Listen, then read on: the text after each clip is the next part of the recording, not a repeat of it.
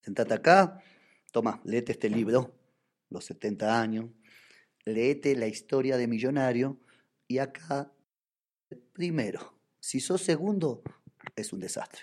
Acá tenés que ser primero. ¿Cuánto te querés ganar? ¿50 millones?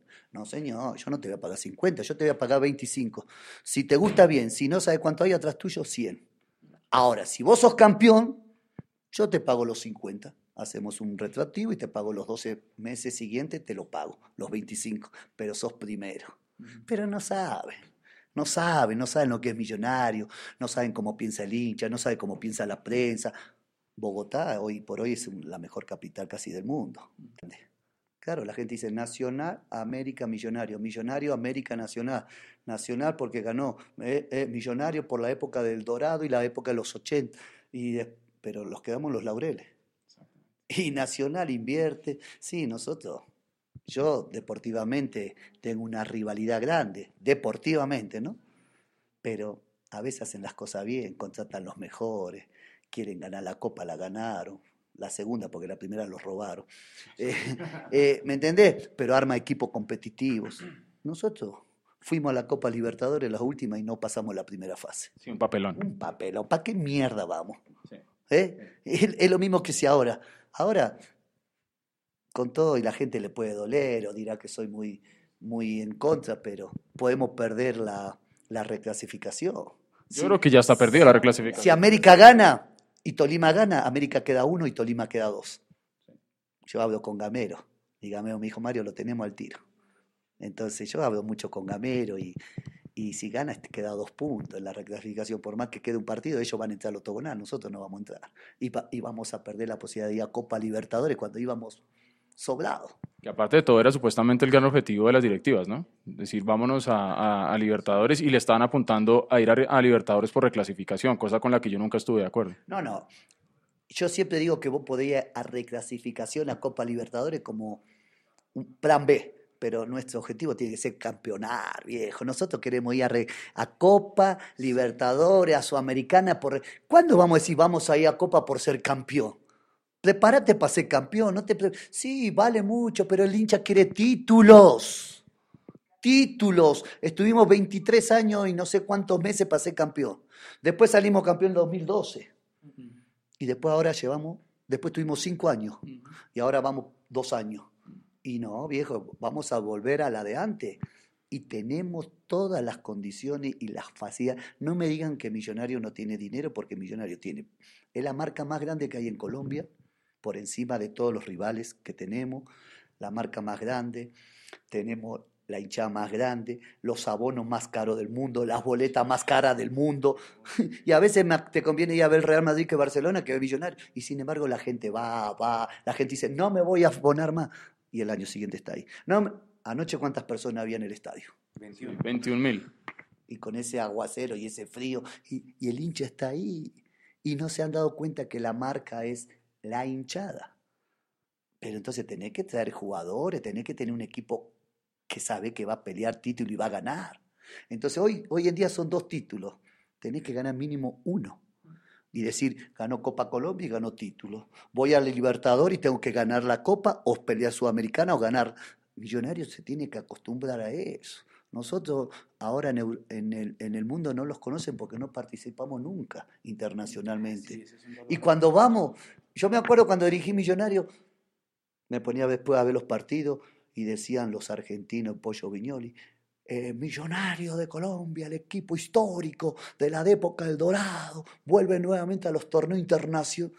Claro, los pelados de ahora ¿Quién es millonario? Dicen.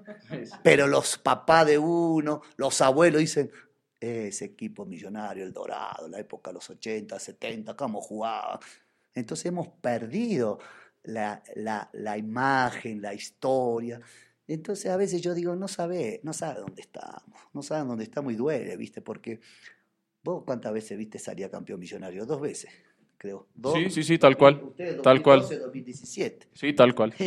y, sí, porque es que en el 80, yo nací en el 82. Por eso, entonces, exactamente, exactamente. No, no, me acuerdo sí de la primera vez que fui al estadio, pero no me acuerdo de, cuando campeonamos. Vos fuiste campeón porque te hizo tu viejo, tu abuelo. Exactamente. Entonces viví y yo, por ejemplo, yo tengo 56 años y los pibes me adoran, todo, pero ¿por qué? Y no me vieron jugar. Y, me vieron dirigir una sudamericana que llegué a semifinal y los pelados me aman, todo. ¿Qué tal que hubiesen visto lo que fuimos nosotros? Que 26, estuvimos 26 fechas, 22 invitos. Eh, perdón, ganamos 22 partidos y empatamos 4. Jugábamos 70, jugábamos 80 partidos al año y nunca estábamos cansados. Ganamos en el 87, ganamos tres torneos el primero, el segundo y el tercero, que era la, la estrella. En el 88 lo mismo, en el 89 íbamos para el tricampeonato. Y nunca estábamos cansados, queríamos jugar. El profesor García los quería hacer cansar. No, profe, nosotros queremos jugar porque queremos premio. ¿Y, y, y, sabes lo que era en el estadio? Mira, yo te voy a contar una cosa, una anécdota, porque nosotros éramos un hijo de puta con, con Eduardo, así, perdóname. ¿Sabes qué hacíamos? Nosotros concentrábamos en el Apartotel América atrás de Caracol con la séptima, 68 con octava. La sede de Millonario quedaba a media cuadra, estaba don Guillermo Ruiz. En esa época, conseguir una boleta era impresionante. Nosotros estábamos en el hotel y a las 5 de la tarde ante la merienda pasaba gente, Mario, Eduardo, eh, ¿cómo va? Consigan una boleta. Pará, pará, pasar media hora. Íbamos don Guillermo Ruiz. Don Guillermo necesitamos 40 occidental general. Cada uno, pa, la pagábamos y ta, ta, ta y venían los hinchas, Mario, consiguieron, sí, pero ponerle la boleta estaba dos mil pesos, decía, sí, pero están las, pero la están revendiendo cuatro mil, y nosotros mismos la revendíamos. pero, ¿me entiendes? Y la gente la compraba desesperada porque, ¿sabes lo que era conseguir una boleta? Y te digo una cosa, Quindío, Pereira, Unión, Tolima, todo esos equipos eran 45.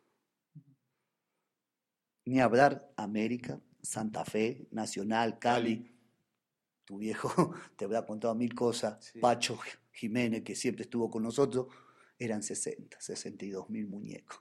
Nosotros veía cuando llegábamos al estadio, una motivación, eso era pero eso era lo que se sentía, ¿me entiendes? Que yo veo que han perdido el sentido de pertenencia, han sentido el amor. Yo sé que ha cambiado el fútbol, ha cambiado todo, la tecnología lo ha matado, los pelados. Porque yo a veces, nosotros lo sentábamos en la mesa y decíamos, che, flaco, Eduardo, ojo con cabaña, no lo vas a dejar vuelta porque te mete la chalaca, es hijo de máquina, viste que hace la cabañuela, ojo con gareca, eh, Prince, tenés que estar encima. Hoy en día están y en el Instagram. No, y, hay cuatro en la mesa y los cuatro están así. Sí, sí, sí, sí. sí. Entonces, o, pierden y se van a rumbear. No, nosotros, bueno, nosotros, yo la aprendí de Bilardo, es que nosotros si salíamos era como una burla hacia la gente, como diciendo, te estamos provocando, salimos y encima los cagamos de risa. No podíamos salir por tres días, no lo dejaba salir Andrés por tres días, Bilardo no lo dejaba salir. Bilardo decía, ustedes tienen que entender que cuando ustedes pierden y estás tomando un spray, la gente va a pensar que estás tomando alcohol. Si ganás y estás tomando algo, una gaseosa, piensa que estás tomando alcohol, y, porque la gente seguía todo por lo que ve. Entonces vos cuando salís no tenés que, cuando perdés no tenés que asomar la cabeza. Y cuando ganás tenés que apoyar la cabecita en todo lado, porque a quién no le gusta figurar cuando gana, porque todo te gusta que te abrace, te... Entonces también eso hay que entenderlo, ¿me entendés? Por eso yo me, me, río porque nosotros teníamos a Eduardo Porra, el utilero. El utilero, sí. Que era un personaje. Ese, claro, como él cobraba premios con César Rubén, el utilero. El kinesiólogo. ¿Sabes cómo los preparaban? Porque ellos saben que te consentían, te hacían masaje, te ponían. Y Porra decía, ah, ahora los quiero ver. Acá son todos buenos en la finca, en la 225. Los quiero ver allá en la 30 con 57, allá con 60 mil muñecos. Y eso era lo, lo que esperábamos nosotros y jugábamos domingo, miércoles. Y yo veo que ahora los jugadores no sé si no conocen, porque son jóvenes, yo veo que son jugadores jóvenes. No hay un veterano de 32 años ahí, no hay ninguno me parece. Estaba Marrugo. Bueno, pero lo sacaron porque vos sabés que Marrugo te va, te puede poner pero un concepto futbolístico y no le gustan, o, o Caracho, o de los Santos. Cada vídeo iba, iba a volver y no lo dejaron. ¿Por qué? Porque sabe que cada vez te va a contestar. Y yo también. Yo cuando estuve millonario tuve a Siciliano que era jodido. Es que el más viejo ahorita es Ramiro Sánchez, tercer arquero, ya no tapa, lo convocan un par y ya. Tercer arquero. Entonces vos sabés que a veces con el jugador, por mi forma de ser, mi temperamento, yo a veces tenía ganas, y, pero me la tenía que comer para que ellos estén contentos, motivados, porque yo dependo de ellos, que pinquepa, y a veces tenés que darle, soltarlo, apretar y soltar, ¿me entendés? Entonces duele, duele porque estamos muy, yo estoy muy triste. Anoche me quería romper el televisor. ¿Por qué? Porque me, me, me, me emputa, porque está bien, el entrenador puede tomar las decisiones pero está bien, si después yo me equivoco poniendo a Sultano a Mengano, también el jugador se tiene que reventar, viejo. Vos no podés cometer los errores que cometió Vanguero. Los dos primeros goles son de Vanguero y de Duque, porque Duque lo tiene que tumbar a Zambuesa. Lo corre 40 metros y no lo tumba. Tumbalo, viejo. Y Vanguero no marca. La otra de Palacio. Son errores que después te cuesta el partido. Porque vos cuando empataste uno a uno, Millonario tuvo tres o cuatro minutos que se le fue encima, pero después se apagó. Entonces, ¿qué quiere que haga? Yo, viste, me amargo mucho, sufro, porque yo quiero que Millonario sea campeón. ¿Me entendés? Yo quiero que Millonario sea campeón seguidito, porque estoy mamado de, pelear futbolísticamente con los hinchas. Eh, la gente, viste, me respeta mucho, pero a veces te duele que, digan, no, yo soy el mejor. No, lo mejor éramos nosotros, éramos, no somos. Y duele, eso duele. Y el hincha de Millonario es muy triste y el hinchada siempre está ahí. Anoche 22.000 personas, una locura. ¿Cómo viene el equipo? Estamos con Mario Vanemerac, internautas, embajadores. Ya vamos a leerlos, manden sus preguntas, sus inquietudes, saluden a este ídolo embajador, ídolo que respetó la camiseta de Millonarios. Y es que la verdad eh, es decepcionante lo que ocurrió anoche. Desde la parte de los hinchas, yo hablo mucho desde la parte periodística, porque es la parte que me corresponde, el juego, Pero la a información. Veces sale el hincha. Exacto, a veces se sale el hincha. Tenés ese hincha adentro que no lo podés, no lo podés aguantar. Cuando ganás, lo querés soltar. Cuando perdés, lo querés soltar. ¿Por qué? Porque sos un periodista, pero tenés tu sentimiento, lo llevas adentro.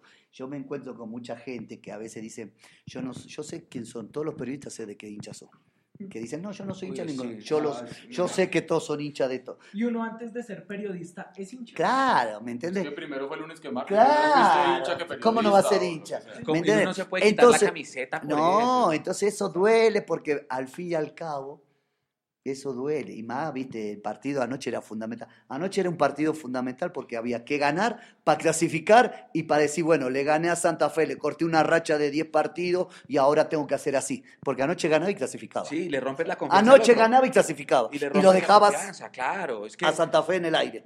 En vez ahora fue al revés ellos te, ellos te disfrutan, por más que nosotros digamos, nosotros te ganamos títulos, pero, igual. Ya estuvo. Pero eso, ya, eso ya, pasó. Entonces, ellos quisieron anoche, dijeron, ganémosle a Millonarios, lo eliminamos y la gente se.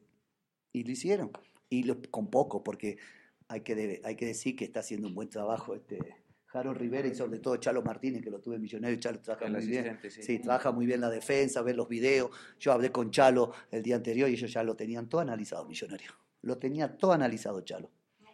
Es que de hecho, Mario, los dos goles, el primer gol de Michael Balanta es calcado el de Carrascal en el Partido de la América. Y el segundo, cuando hace la diagonal y rompe el bloque defensivo, rompe, rompe a los defensas, es calcado al que le hace el Junior. Pero antes de ir ya de lleno al partido, yo quiero preguntarle, porque de verdad usted y tantos futbolistas que pasaron por Millonarios sabían lo que era Millonarios, saben lo que es Millonarios, sudaron la camiseta, se pusieron esa casaca azul celeste, la empoderaron, la llevaron a lo más alto, pero ya es una apreciación. Eh, quedé aterrado por la forma en que los jugadores prácticamente, o no sé si creyeron que era un entrenamiento o un partido de barrio o qué pasaba, era contra Independiente Santa Fe, el clásico de la ciudad, el clásico de la capital, y se lo tomaron de una forma tan olímpica, yo no sé cómo se vivió adentro.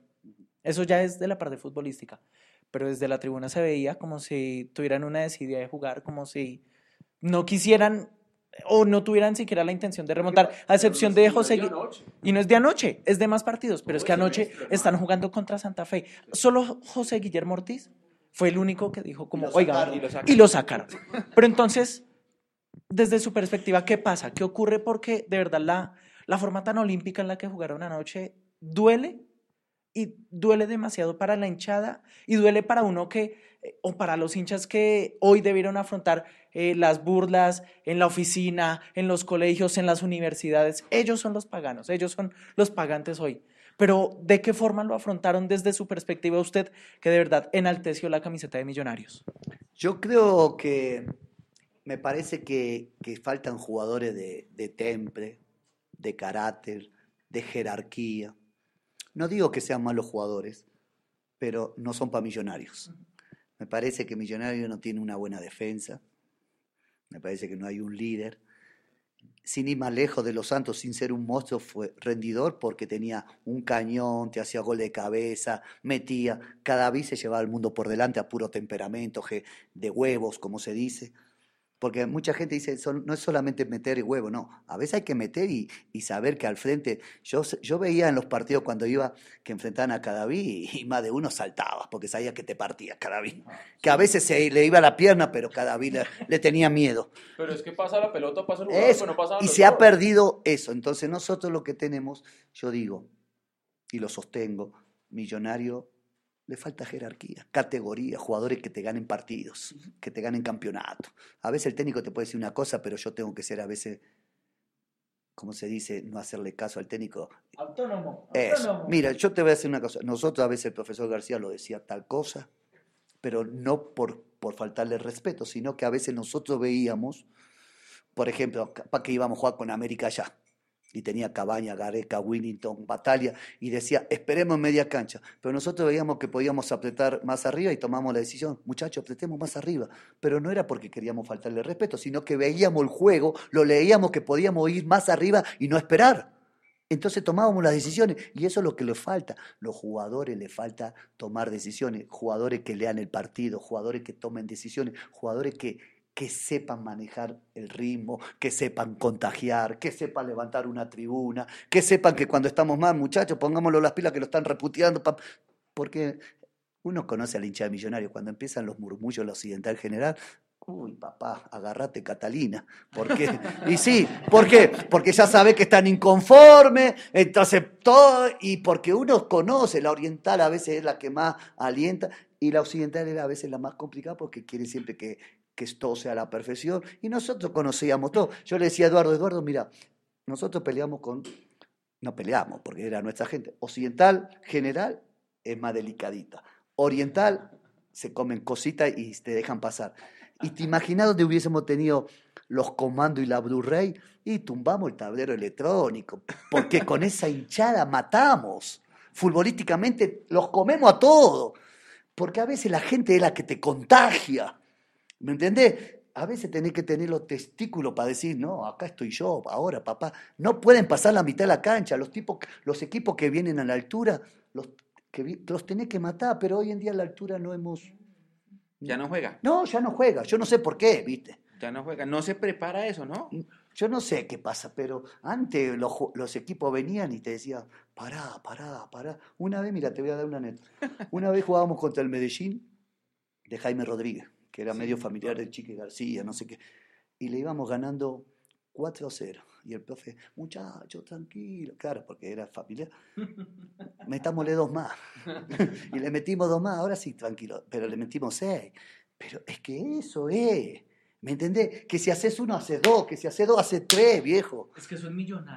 Eh, pero entonces hay que volver a la esencia, Mario. Hay que, ese es el tema, la pero no saben lo que están ahí, ¿viste? Yo no sé, yo no puedo decir, pero yo creo que no saben mucho o no quieren actuar. Yo no sé por qué no quieren actuar, porque Cortés está ahí en Millonario de gerente y es un tipo que se crió en Millonarios, que jugó todo. Pelufo, malo o bien, jugó en Millonario y estuvo y sabe lo que es millonario.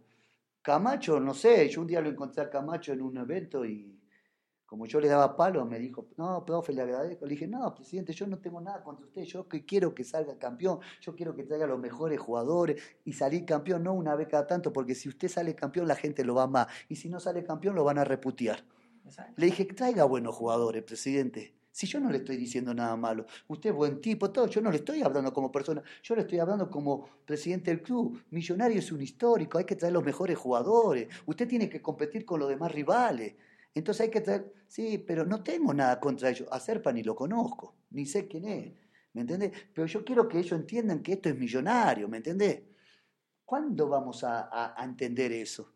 Si, si vos me pones la boleta, no sé, carísima y el equipo sale campeón, sale campeón, está en Copa Libertadores, está Sudamericana, pelea, y el hincha no te va porque el hincha millonario tiene una cosa que no la tiene nadie, el hincha millonario compra la última sudadera original. La camiseta original. No tuvimos que cambiar marca como otros equipos porque hacían todo chiviado y compraban todo chiviado. Y, no vendía, y Millonario compra todo original, todo. La gente es una locura, tiene que comprar una camiseta de 200 mil pesos, la compra. Profe, a mí no me ha llegado. ¿Eh? me ha llegado el salario, weón. Pero es así el hincha millonario. Pero si, pero si vos le das cosas, el hincha te compra. Eh. Yo me acuerdo que cuando yo estaba millonario como entrenador, teníamos a ETA. y compraron todas las tiendas. Y después vino justo, se hizo la campaña buena sudamericana y arreglaron con Adidas para el año siguiente. Y compraban todo, porque el hincha millonario es así. El hincha millonario, el que no tiene, deja de comer para ir a ver a su equipo. Usted le dio ese resurgir a Millonarios en la primera parte de los 2000, ¿no? O sea, de, a nivel no solo futbolístico, sino en el plano internacional con la semifinal de la Copa Sudamericana. Y volvimos a ser el millonario histórico, porque yo me acuerdo que cuando agarré con Pasto, el millonario iba a desaparecer. Perdieron 2 a 1 un sábado a la noche. Yo fui al estadio ese día. Y las banderas estaban al revés, puteaban a López, a García, a, todo, a Raimundo y todo el mundo venían de perder con Quindío 6-1, que jugaba Tolosa, tenían un equipo. 6-1 millonario, estaba Lazarte. pierden 2-1. Y yo me voy a mi casa. Todo. Cuando el domingo, pam, pam, pam, dicen que, que posiblemente yo sea el técnico. Pero yo le dije a Maduro, no, yo estuve en Chico con Eduardo, fui asistente y fui entrenador. Bueno, me llevan por lo quizás por lo que hice como jugador, no como entrenador, porque yo no, no me considero un gran entrenador, pero conozco la historia. Y bueno, y llegué el, lunes y, el miércoles ya jugábamos en Medellín. ¿Y qué hice? Como el equipo venía golpeado, que le hacían goles, ¿qué hice? Paré el equipo, cuatro defensas, cuatro volantes, un media punta y un punta. Pero ¿qué hice? Le hablé a cada uno de los jugadores, uno por uno, vení, te cuento cómo es millonario. Porque yo estoy acá, no porque soy un buen entrenador, por lo que hice como jugador. Esto es así, la historia, pam, pam, vos día mañana puedes ser entrenador, gerente deportivo, manager, eh, vincularte al club, deja imagen, deja historia, deja algo. Y jugaron el miércoles y no jugaron bien, lo pasaron por encima Nacional en dos días. ¿Quién? No, yo no soy un buen entrenador, pero le lavé la cabeza, le hice entender dónde estaba. Y esos jugadores empezaron a hacer así.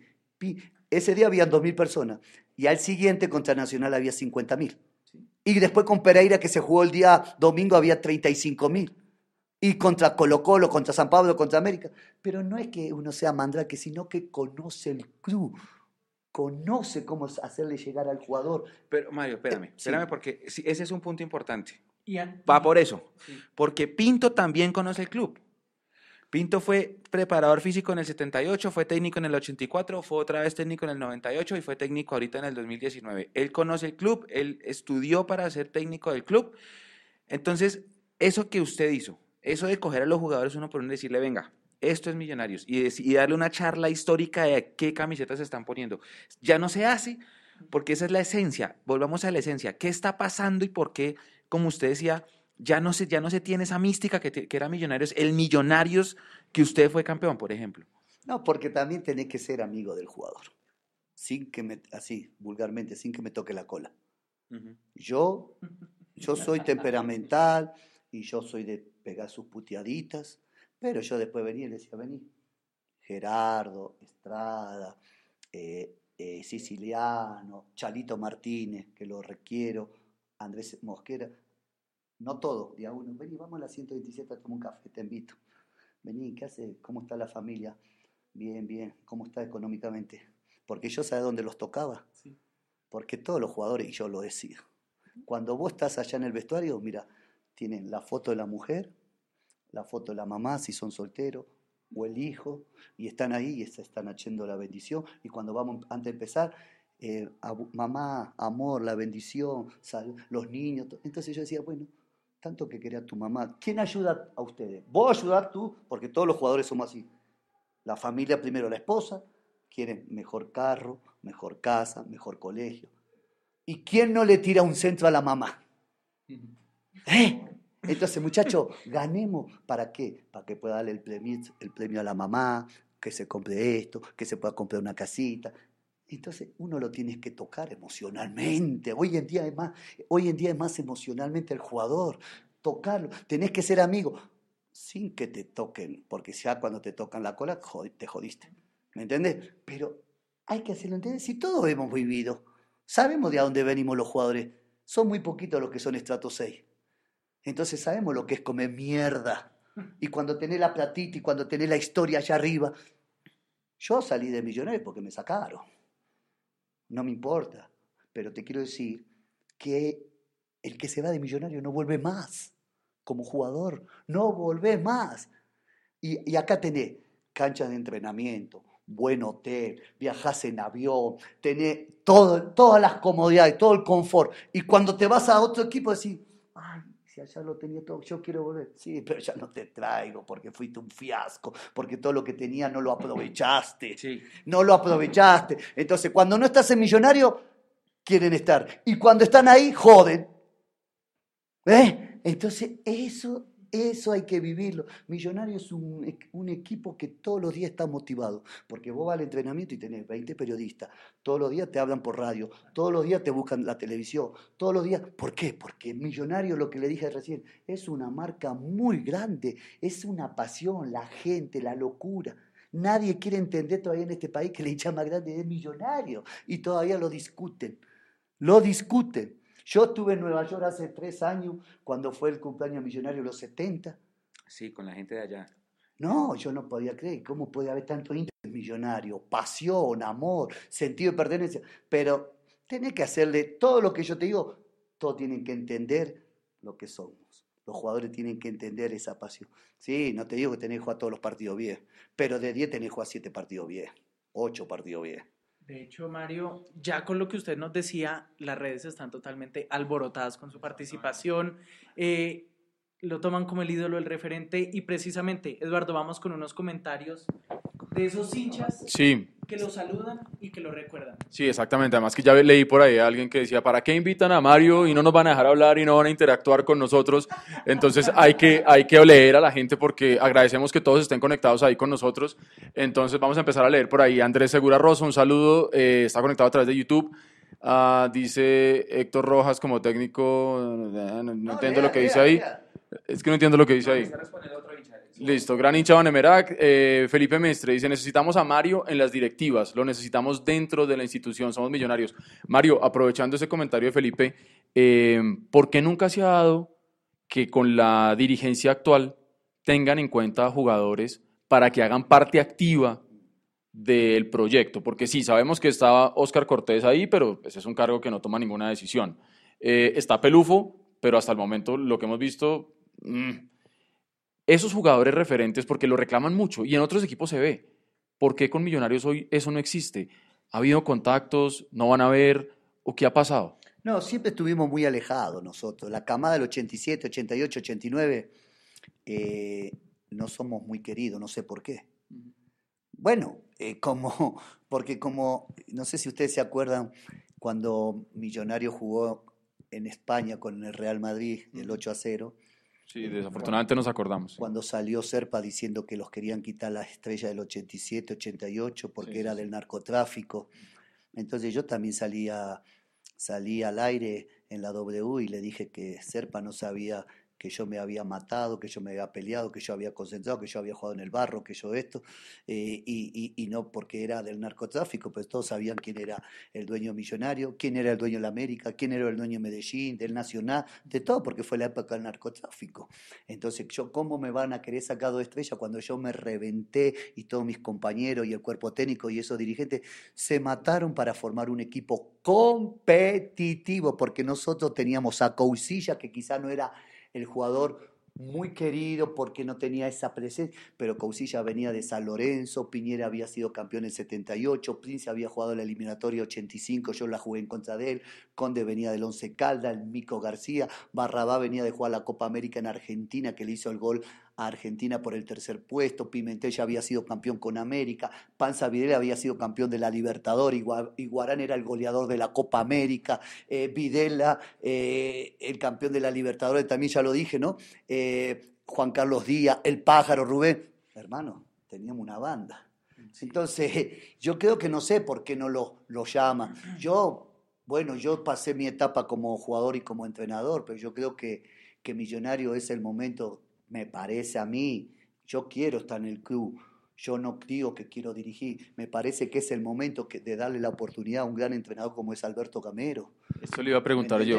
Eh, yo no sé si Pinto seguirá, yo no estoy diciendo que se tiene que ir. No, yo no sé, esa es una decisión. Pero Alberto Gamero, yo creo que hace rato que está esperando esa oportunidad. Porque yo hablo con Gamero. Esa es la pregunta. Yo, hablo mucho con Gamero y, Gamero voy a decirlo acá al aire, Gamero muere por dirigir Millonarios. Sí, muere por dirigir, muere. Y me dice, Mario, ¿Por qué no me llevan? Le dije, Game, no sé, porque sos un gran entrenador, has sacado campeón el Chico, has sacado campeón el Tolima, con poco siempre has estado ahí. Y a mí me gustaría, porque es una satisfacción para nosotros que pueda estar a Gamero.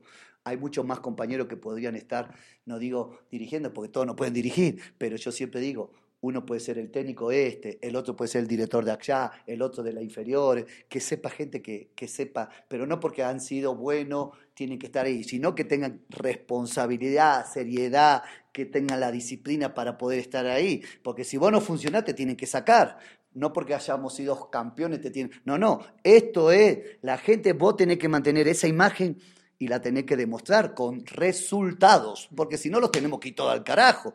Y eso es lo que yo siempre digo. Entonces, y yo no tengo nada en contra de Pelufo, en contra, simplemente estoy hablando de la camada nuestra que no ha sido muy allegada.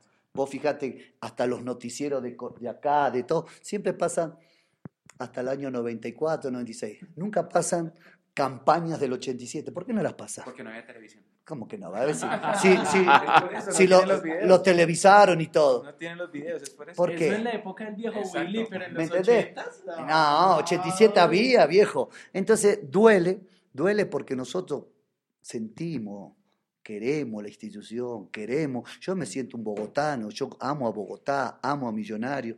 Pero bueno, son decisiones y nosotros no somos quien para llegar a decir, queremos dirigir, vamos. No, no Allá hay unos dueños y, ellos verán por qué no lo hacen.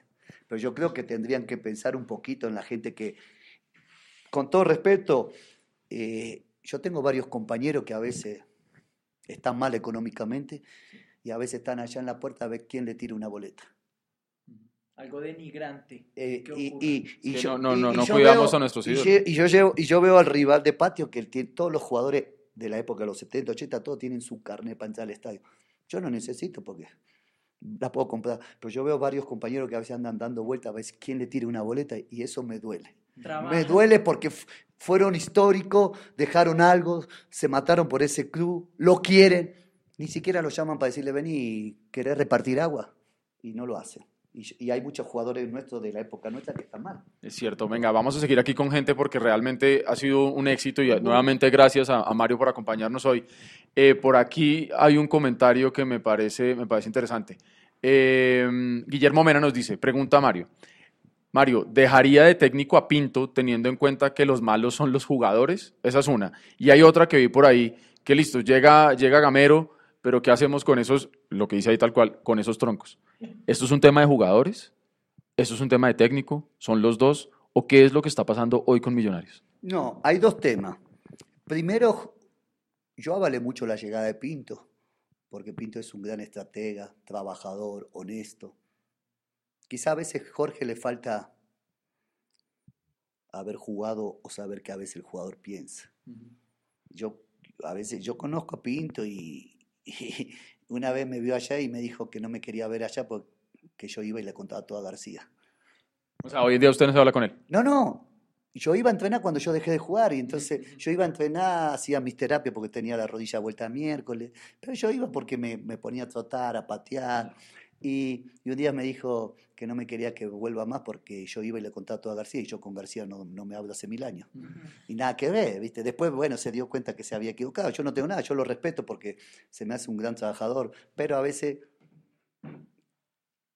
como nunca pudo jugar, y no digo que porque no jugó no puede ser entrenador, no. Hay muchos que no han jugado y han sido buenos entrenadores, pero a veces tenés que pensar que está, como yo como jugador, yo sé que está pensando el jugador porque yo lo viví ese vestuario y, a veces tengo que enfriarme un poquito para no darle con un fierro, porque pasa que hoy en día el jugador es muy consentido, entonces lo tenés que saber manejar, que esto, que lo otro. Pero entonces, las decisiones y las contrataciones, por ejemplo, yo doy nombre y apellido. Él avaló por Balante y por Moreno que para mí no pueden jugar en Millonario. Decía, ¿Eh? decía que Balante o Moreno, uno de los dos, era Varesi. No, pero, pero, pues es que si a veces dice que, que, que, el Huila es Italia o que el, no, sé, que Jaguares es... Eh, pero, no, no, no, no, con todo respeto, y Moreno, y el papá fue buen jugador, todo, y Balanta, pero no pueden estar en Millonario, me parece que no tienen la categoría para estar en Millonario, y, y son muy jóvenes. Y entonces vos necesitas jugadores en, esa, en ese puesto, siempre Millonario tuvo centrales de categoría. entonces, hasta el mismo Fariñe está en un nivel muy bajo. Pero bueno, entonces yo, si vos lo avalás, quiere decir que esa es una responsabilidad del entrenador y los jugadores que pone a la cancha, porque puede decir, no andan bien, pero si vos lo ponés, porque como él dijo, yo lo veo todos los días, pero no resulta en la cancha. Entonces yo creo que no sé, no sé qué irá a pasar con Pinto.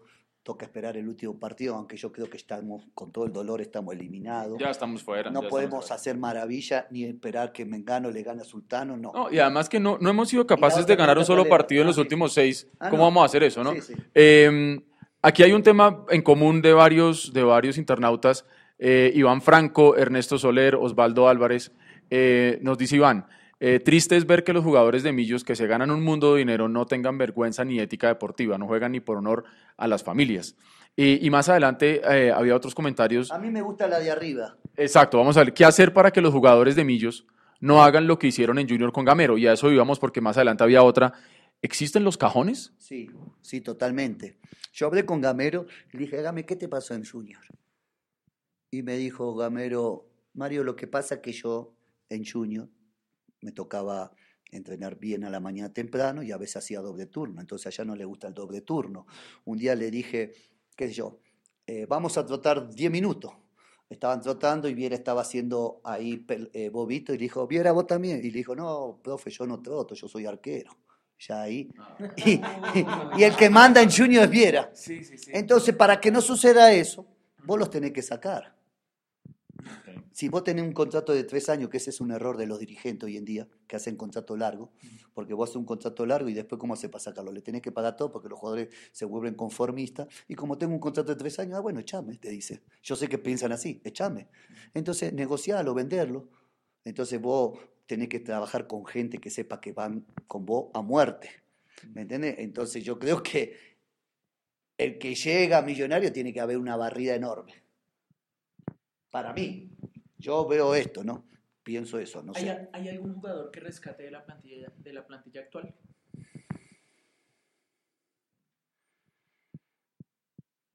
Yo cambiaría, con todo respeto, cambiaría todos los defensores y hasta los dos arqueros.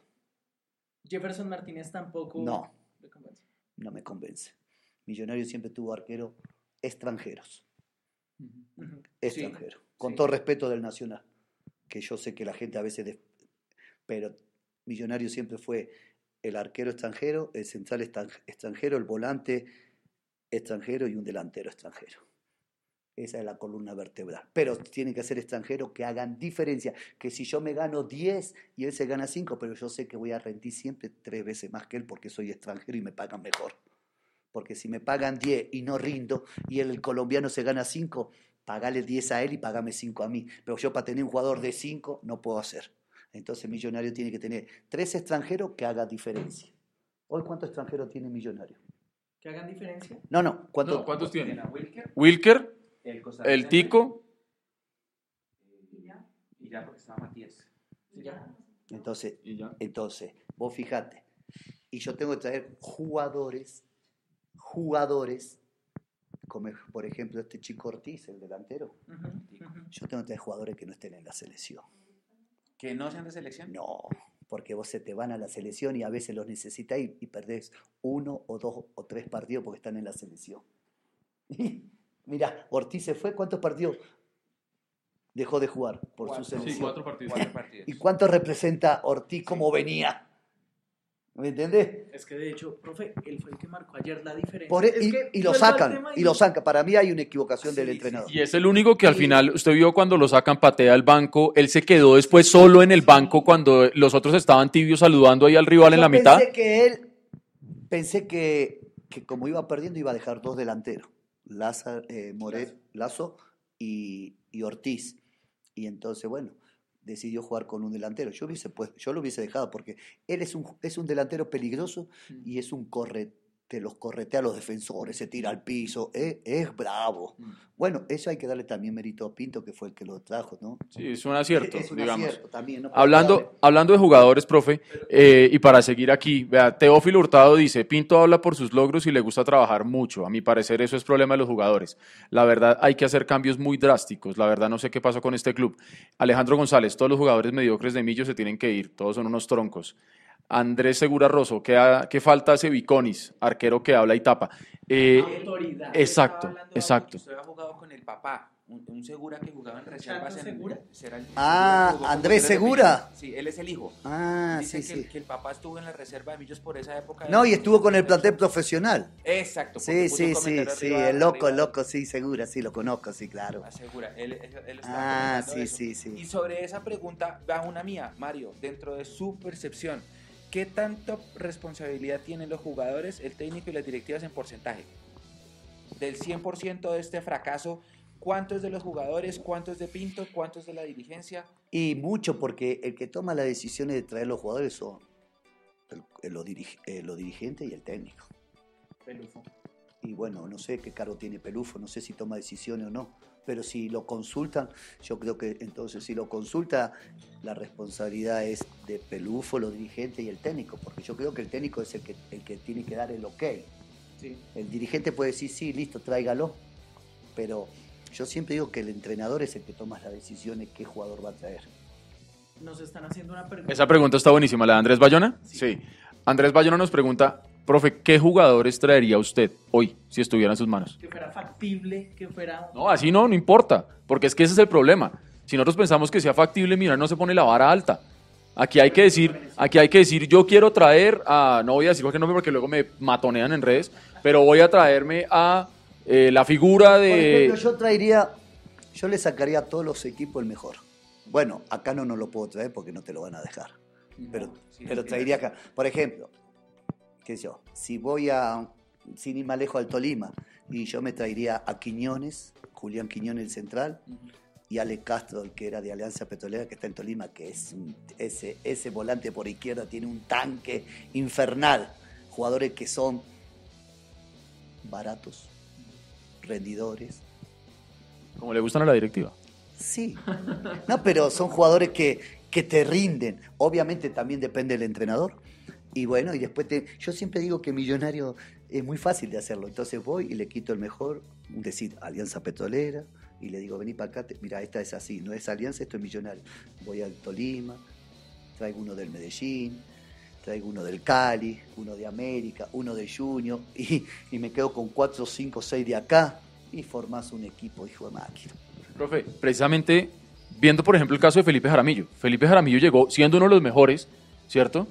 Muy buen primer semestre, se cayó completamente para el segundo, como se cayeron todos los jugadores, pero de Felipe estaban diciendo que, que se creció, que se agrandó. Eh, eso es un riesgo que corre también un equipo grande como Millonarios al traer a jugadores Claro. de equipos de menor nombre, ¿no? Porque al llegar a Millonarios dicen, ah, ahora Ah, que sí. millonario te pone allá arriba o te baja. Entonces a veces vos cuando estás millonario decís, la rompí el primer semestre y, y ya llegué, ya, ya me con, ya so- y cuando te descuidaste querés reaccionar y, y Jaramillo quiso, quiso y no pudo, no pudo, para cómo tuvo esa lesión del hombro y no pudo recuperarse. Y yo me encontré varias veces con Jaramillo y le decía, Jaramillo, acá tenés que jugar bien todos los días. Esto es millonario, porque yo sé que él es paisa y tiene algo de nacional, pero el pelado, no, no, y le dije, y el pelado ese primer semestre una fiera, pero después se pinchó. Yo no sé qué le pasó. Si se, ya se relajó, no sé. Lo mismo que Santiago Montoya, el mago, la rompía, todo, pero llegó a millonario y no. Sí, hizo dos golcitos, pero no, de 10 partidos, lo que yo decía, de 10 tiene que jugar 8 bien y muy, muchas lesiones. El caso de Santiago Montoya me abre a mí otra pregunta de esas que nunca se han hecho en el fútbol. La camiseta de Millonarios pesa tanto como para que un jugador como Santiago Montoya, que fue figura en el Tolima, llegue acá y esté borrado. Sí, pero es que no es lo mismo Tolima que Millonarios, con todo respeto. Claro, claro. Eh, te digo de Julián eh, de Quiñones porque Quiñones tiene un recorrido largo, a pesar que Montoya jugó en Brasil, pero, pero yo siempre digo que en la época mía, yo hablé con Sachi Escobar y Sachi había jugado en América, jugamos, él había empezado en Nacional y jugó acá en el 91 conmigo, con Oscar Córdoba, eh, con Ramoa, que muchos no saben quién es, jugó en Pereira, en Unión la rompió, y me decían, nosotros lo juntábamos a jugar las cartas en tres semanas y decía, uy, esto jugar en Millonario es de otra cosa. Mira que yo jugué, Sachi decía, mira que yo jugué en Nacional y en América, pero esto es diferente. Es millonario, es, no sé, tiene algo muy especial. Es, ese campín, como la camiseta pesa mucho. Y sí, es verdad. Y hay muchos jugadores que lo han dicho. Millonario, no sé, es bravo jugar en Millonario. Hay jugadores que han pasado por muchos equipos y llegan a Millonario y no es lo mismo. A mí me lo. Yo cuando estuvo Pacho Maturana, yo fui y me acerqué a Pacho. Y y Pacho me, me habló muy bien, me atendió, me, dijo, Mario, entrená acá, enseñale cómo es esto acá en Millonar. Y me decía, con razón, ustedes cuando juegan contra nosotros pensábamos que era fácil y era muy bravo ustedes. Así decía, porque me dijo, millonario, qué historia, qué jugador. Y lo dijo Pacho.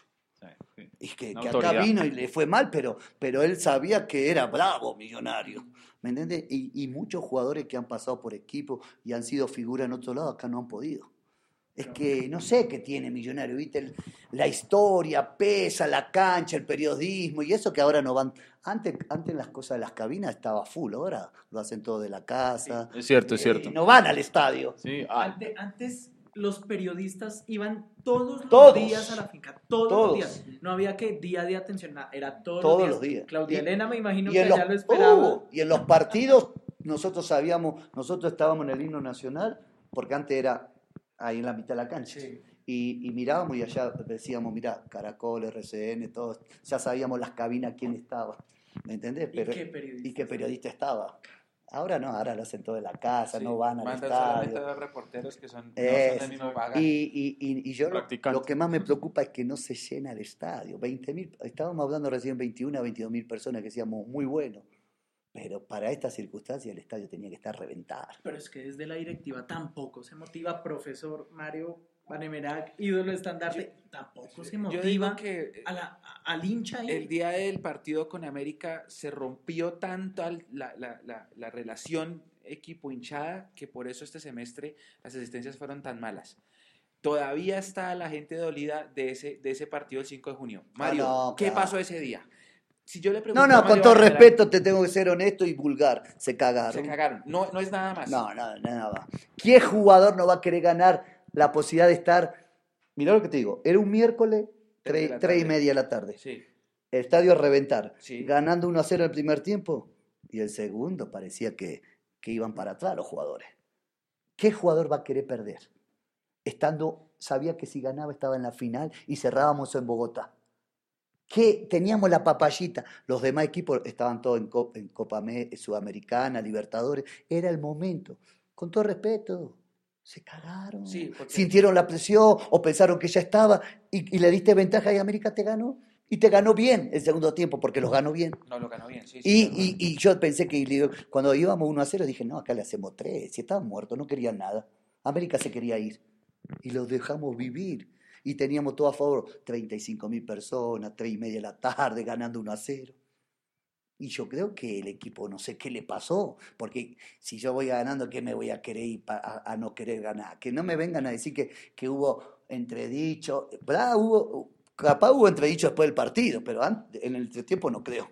Estaría todo viva la pepa. Voy a hacer otra pregunta relacionada con eso, porque Mario sí jugó domingo 3 de la tarde y jugaba domingo 3 de la tarde en Bogotá, en Santa Marta y en Barranquilla. Y se jugaba domingo miércoles también. Jugaba, y jugábamos acá. Los dos partidos que Millonarios jugó a las 3 de la tarde, que fue con América y con Patriotas, no los ganamos. Desde, la, desde, el, desde el Mario jugador, ¿Ya no se está trabajando para aprovechar la altura? O sea, ¿Eso influye? Sí, claro. Sí, porque yo siempre digo que vos tenés que presionar acá a muerte. Yo no puedo esperar, tengo que ir a buscar el partido, presionarlo allá, sin regalarme, el equipo tiene que ser corto, es un equipo agresivo, pero hay que saber marcar. No es que vamos a marcar por ahí, no, no, hay que saber marcar y hay que saber... Nosotros teníamos una, una virtud y los, los, teníamos que preparar anímicamente, es decir, el primer tiempo terminamos 2 a 0.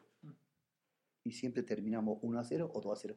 A los 15 minutos, ¿sabes qué lo decían los equipos que venían de Unión? Todos decían, muchachos, par. Y nosotros pasábamos y ellos, ellos no podían. ¿Pero por qué? Porque hay que prepararse físicamente, porque hay que... Yo no digo que no, se, que no entrena el profe, porque es Pinto siempre ha sido la característica, la parte física. Sí, sí, Siempre ha sido la parte física que trabaja mucho, pero no sé por qué después va al estadio y no es lo mismo. No sé cuál sería, porque también es una decisión del, del jugador, porque yo puedo platicar muy bien, pero si después no, no, no, no hago las cosas bien en la cancha, yo no sé.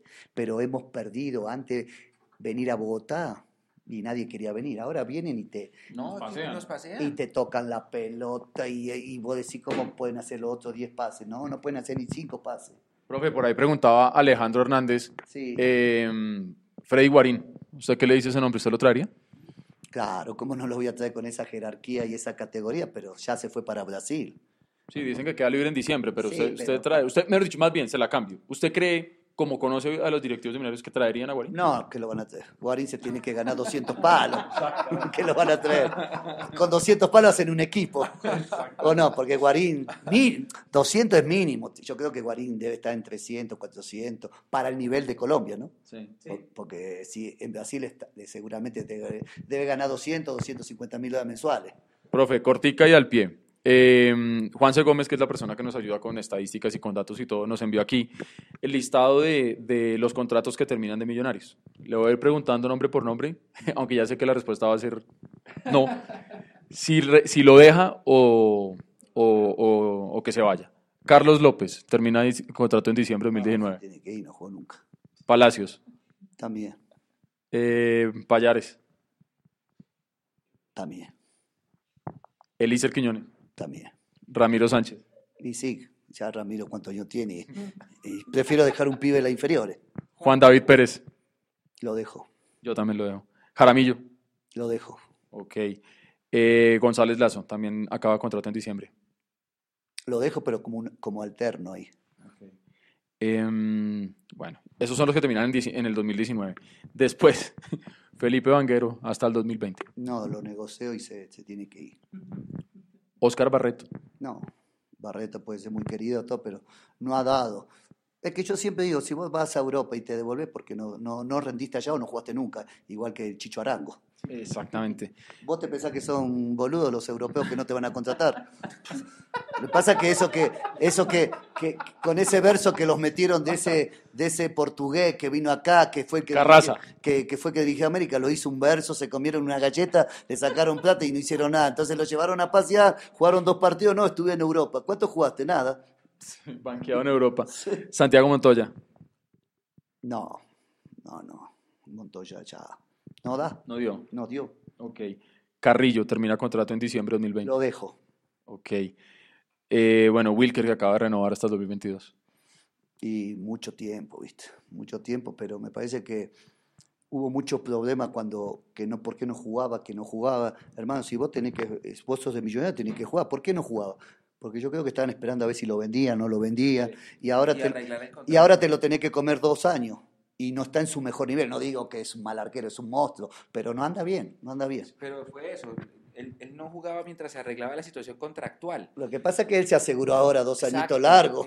Exactamente, bueno, otro que termina en diciembre, eh, John Duque, diciembre de 2020. Duque creo que es el momento de venderlo, porque si no lo vendes ahora no lo vendes más, y eso que está en un bajo nivel pero es un jugador que hay que, hay que buscarle un equipo porque es el momento de que se vaya, porque si no va a pasar como Roballo, que lo tenés, lo tenés, y no, no, yo, creo que Duque ya le dio bastante al equipo, capaz que él está desgastado, eh, Duque tuvo muchas lesiones, eh, por ahí usted juega un partido 10 puntos y, y, otro que no, por ejemplo anoche le fue muy mal, no comparto con Pinto que fue la figura, no comparto para nada, me parece que tuvo un partido malo, no es, es un buen jugador, es dinámico, agresivo, a veces es un poquito, me hace acordar el flaco Roballo cuando yo lo tuve, un poquito desordenado, pero por el, por el temperamento, porque quiere ir a todo y a veces se regala en el medio. Entonces él tiene que estar paradito en el medio porque es un volante muy quitador de pelota.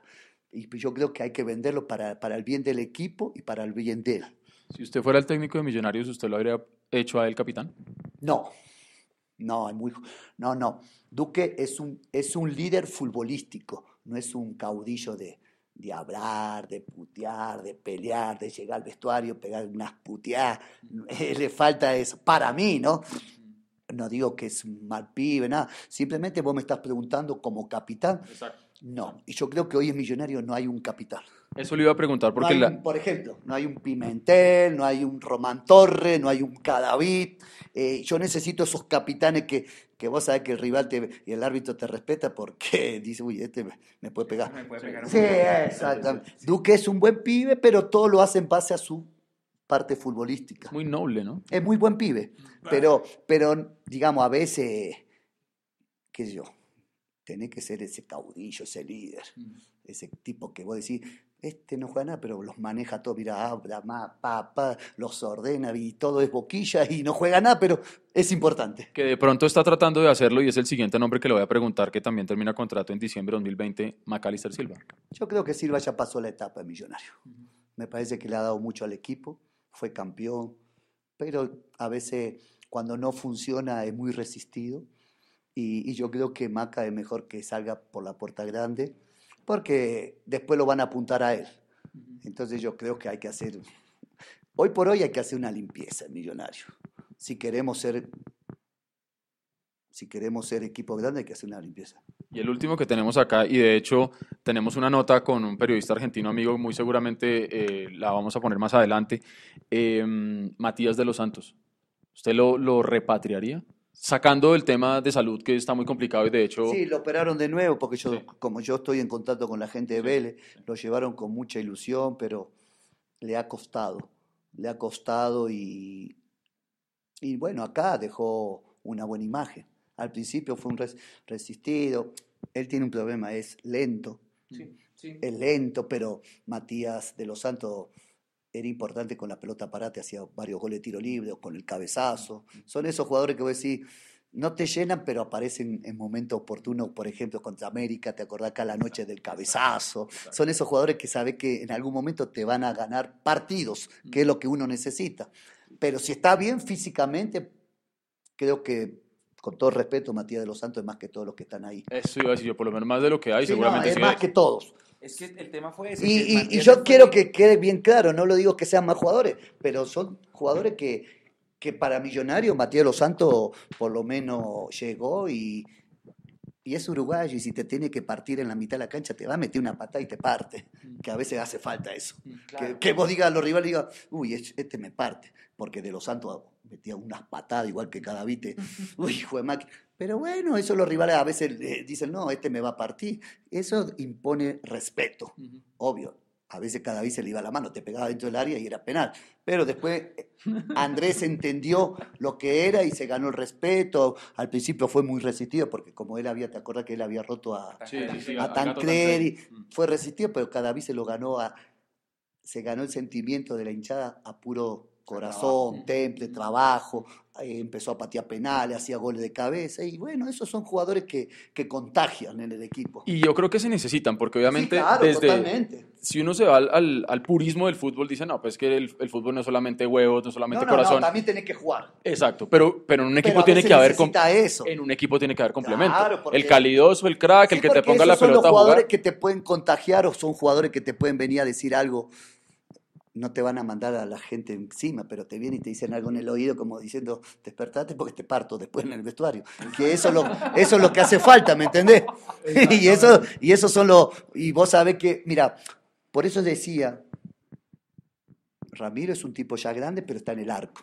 No es lo mismo que tenga un, un central o un volante ya de experiencia y, y, te venga y te diga, te pegue una apretada porque llegas al vestuario y te parto no hay ese jugador el millonario hoy. No. Que voy a decir, uy, entonces nadie dice nada por respeto porque son chicos sanos. Y vos fíjate, sin demerecer, Vanguero es buen pelado, Belter es buen pelado, Palacio es buen pelado, Payares, pero no son tipos que vos decís, prenden la radio y son una fiera, ¿no? Y a veces necesita eso, porque no solamente el fútbol es corazón, huevo, no, no tenés que jugar también a la pelota. Si no tenés jugadores, yo necesito un 10 que juegue, que esto, y protegerlo, que cuando le van a pegar le caemos todo. Eh, eh, eh, papá, defenderlo, porque es nuestro jugador que lo va a poner a jugar. Después tenés que tener un 6 que mete y juegue, está, pa, un central que vos sabés que te va. Todo eso son. Es que yo creo que eso es lo que falta en Millonarios, no más. Piensen lo siguiente: hay un tiro libre a favor de Millonarios. ¿Quién cobra? no hay hoy. No, yo vi patear a Macali esta noche un tiro libre que le pegó a la barrera. ¿Pero por qué? Porque McAllister, la característica de McAllister no es el tiro libre, pero lo que voy a decir, antes por lo menos llegaba cada día y le pegaba un fierrazo. O el mismo Matías. O el mismo de los Santos, ¿me entiendes? Pero no hay un tipo que, que diga, uy, te la clava al ángulo con la zurda mágica de, o con la derecha de Riquelme o, o, Piti Martínez, no hay. No, no. Y otra cosa o el mismo Rendón que tuvimos nosotros. Ah, no, Rendón te vacunaba. de 10 te hacía 8. ¿O se acuerda de Edison Domínguez también? Edison Domínguez, no hay esos. No, no hay. Pero, digamos, se fue Matías y lo sentimos tanto que trajimos dos centrales y no, no suplimos a Matías nunca. No, no. Payares estaba lesionado, pero ni Balanta. No tuvimos reemplazos. No hubo Digamos, vos malo bien sacaste a De los Santos, bueno, cada se fue, Marrugo. Y a Ovelar. Y a Ovelar. Y solo a Ovelar lo reemplazaste y lo reemplazaste a mitad de torneo porque llegó el Tico. Sí. Pero. claro, se sentía, y con el dolor de lo que había pasado con América, porque la gente sí quedó desconfiada de un equipo que había cabalgado todo el torneo y se cagó en el partido definitivo. Entonces, eso alejó mucho a la gente. Pregunta, hablando de eso, del jugador que habla, ustedes estaban con Pimentel, casi nadie, los dos ahí en la media cancha.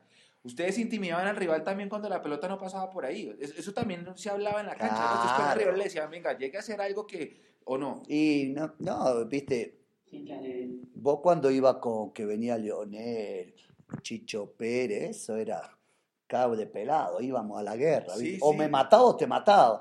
Pero, por ejemplo, a Alessi García no quería ir por allá porque le dolía.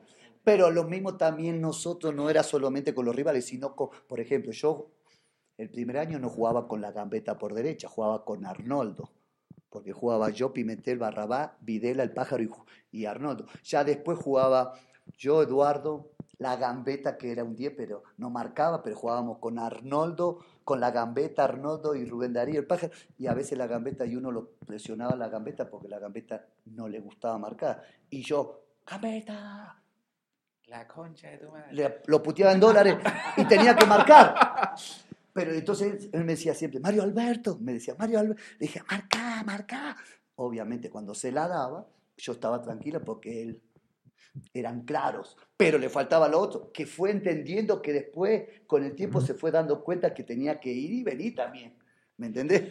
Muchas personas están preguntando de ese 2007 eh, Sudamericana ya del Mario Técnico, porque ese sí tenía jugadores fuertes, tenía a Siciliano, tenía a Bedoya, tenía a Gonzalo Martínez, eran jugadores que sí eran caudillos en la cancha, estaba, bueno, en menor medida Jonathan, por ahí también estaba Roballo. Quintero, Juan Carlos, Erwin González. Erwin y estaba Villagra.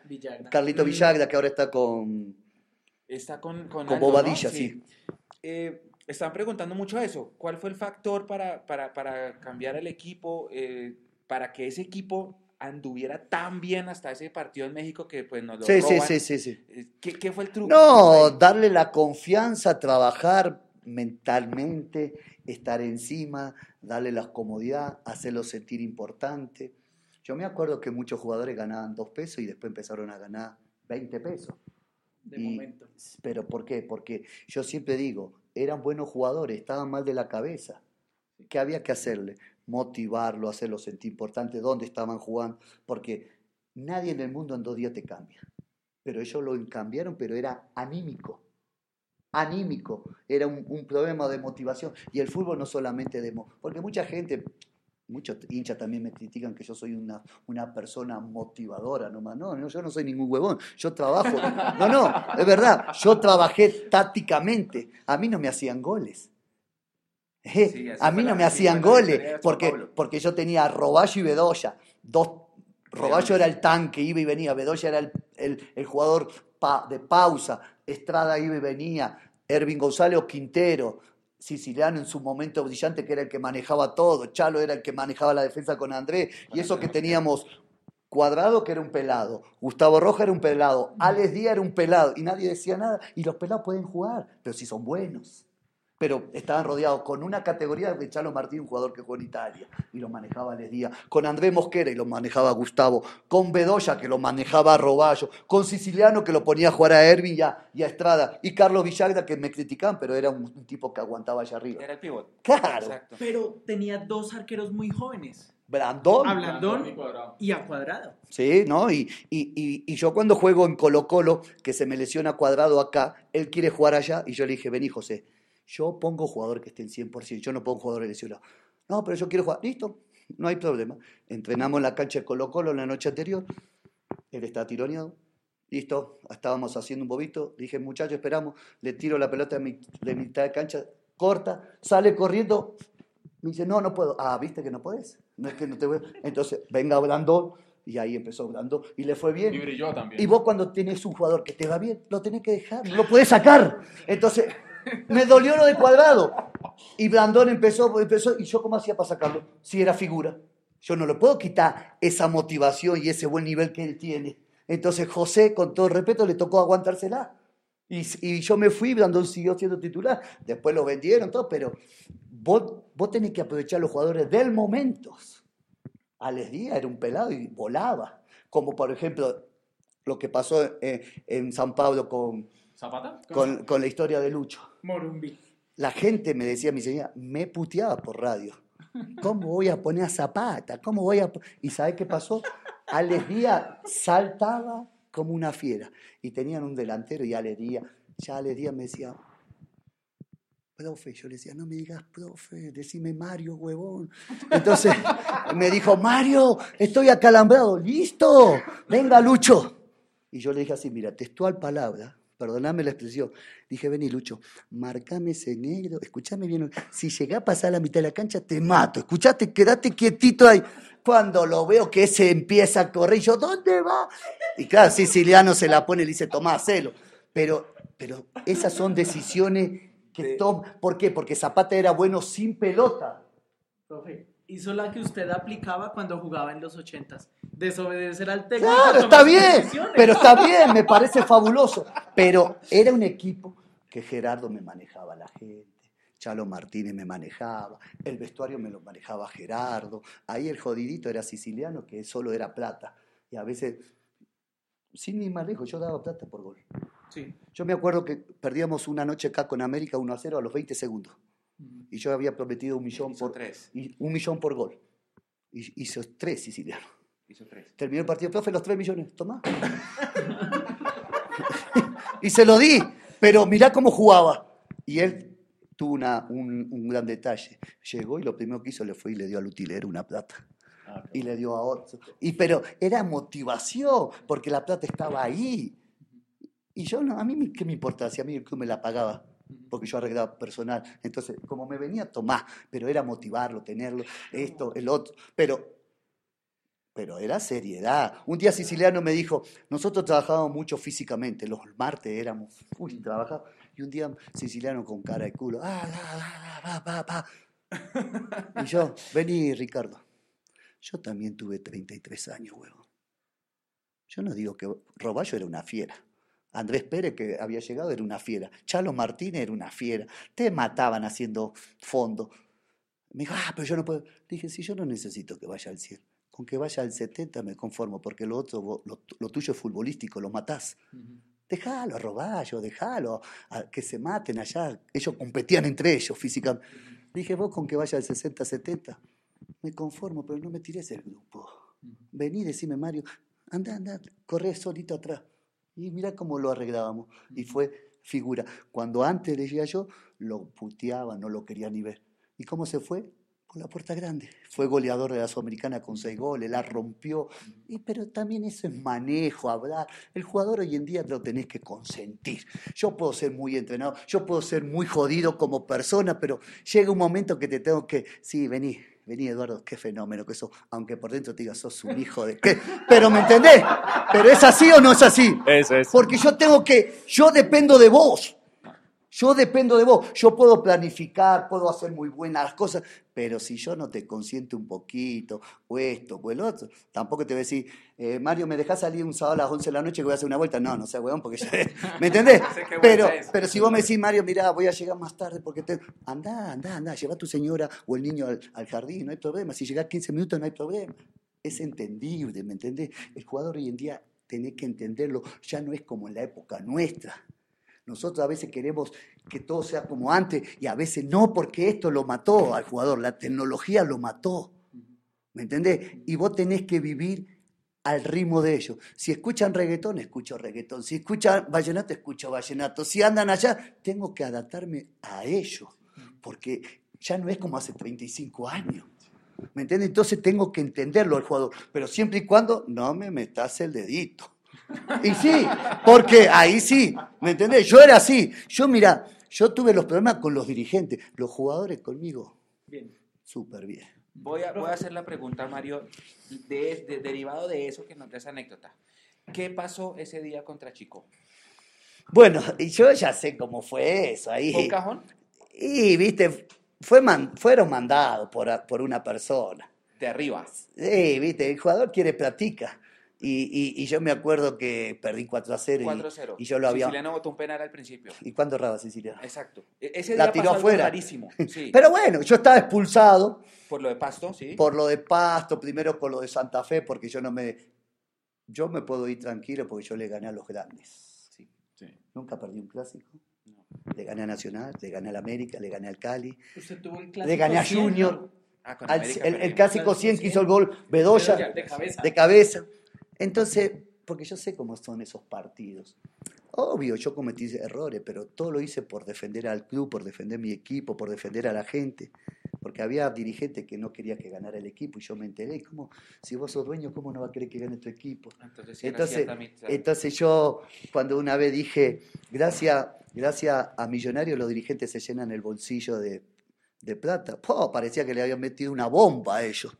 Me citaron, pero yo no di nombre verá quién la cogió o no.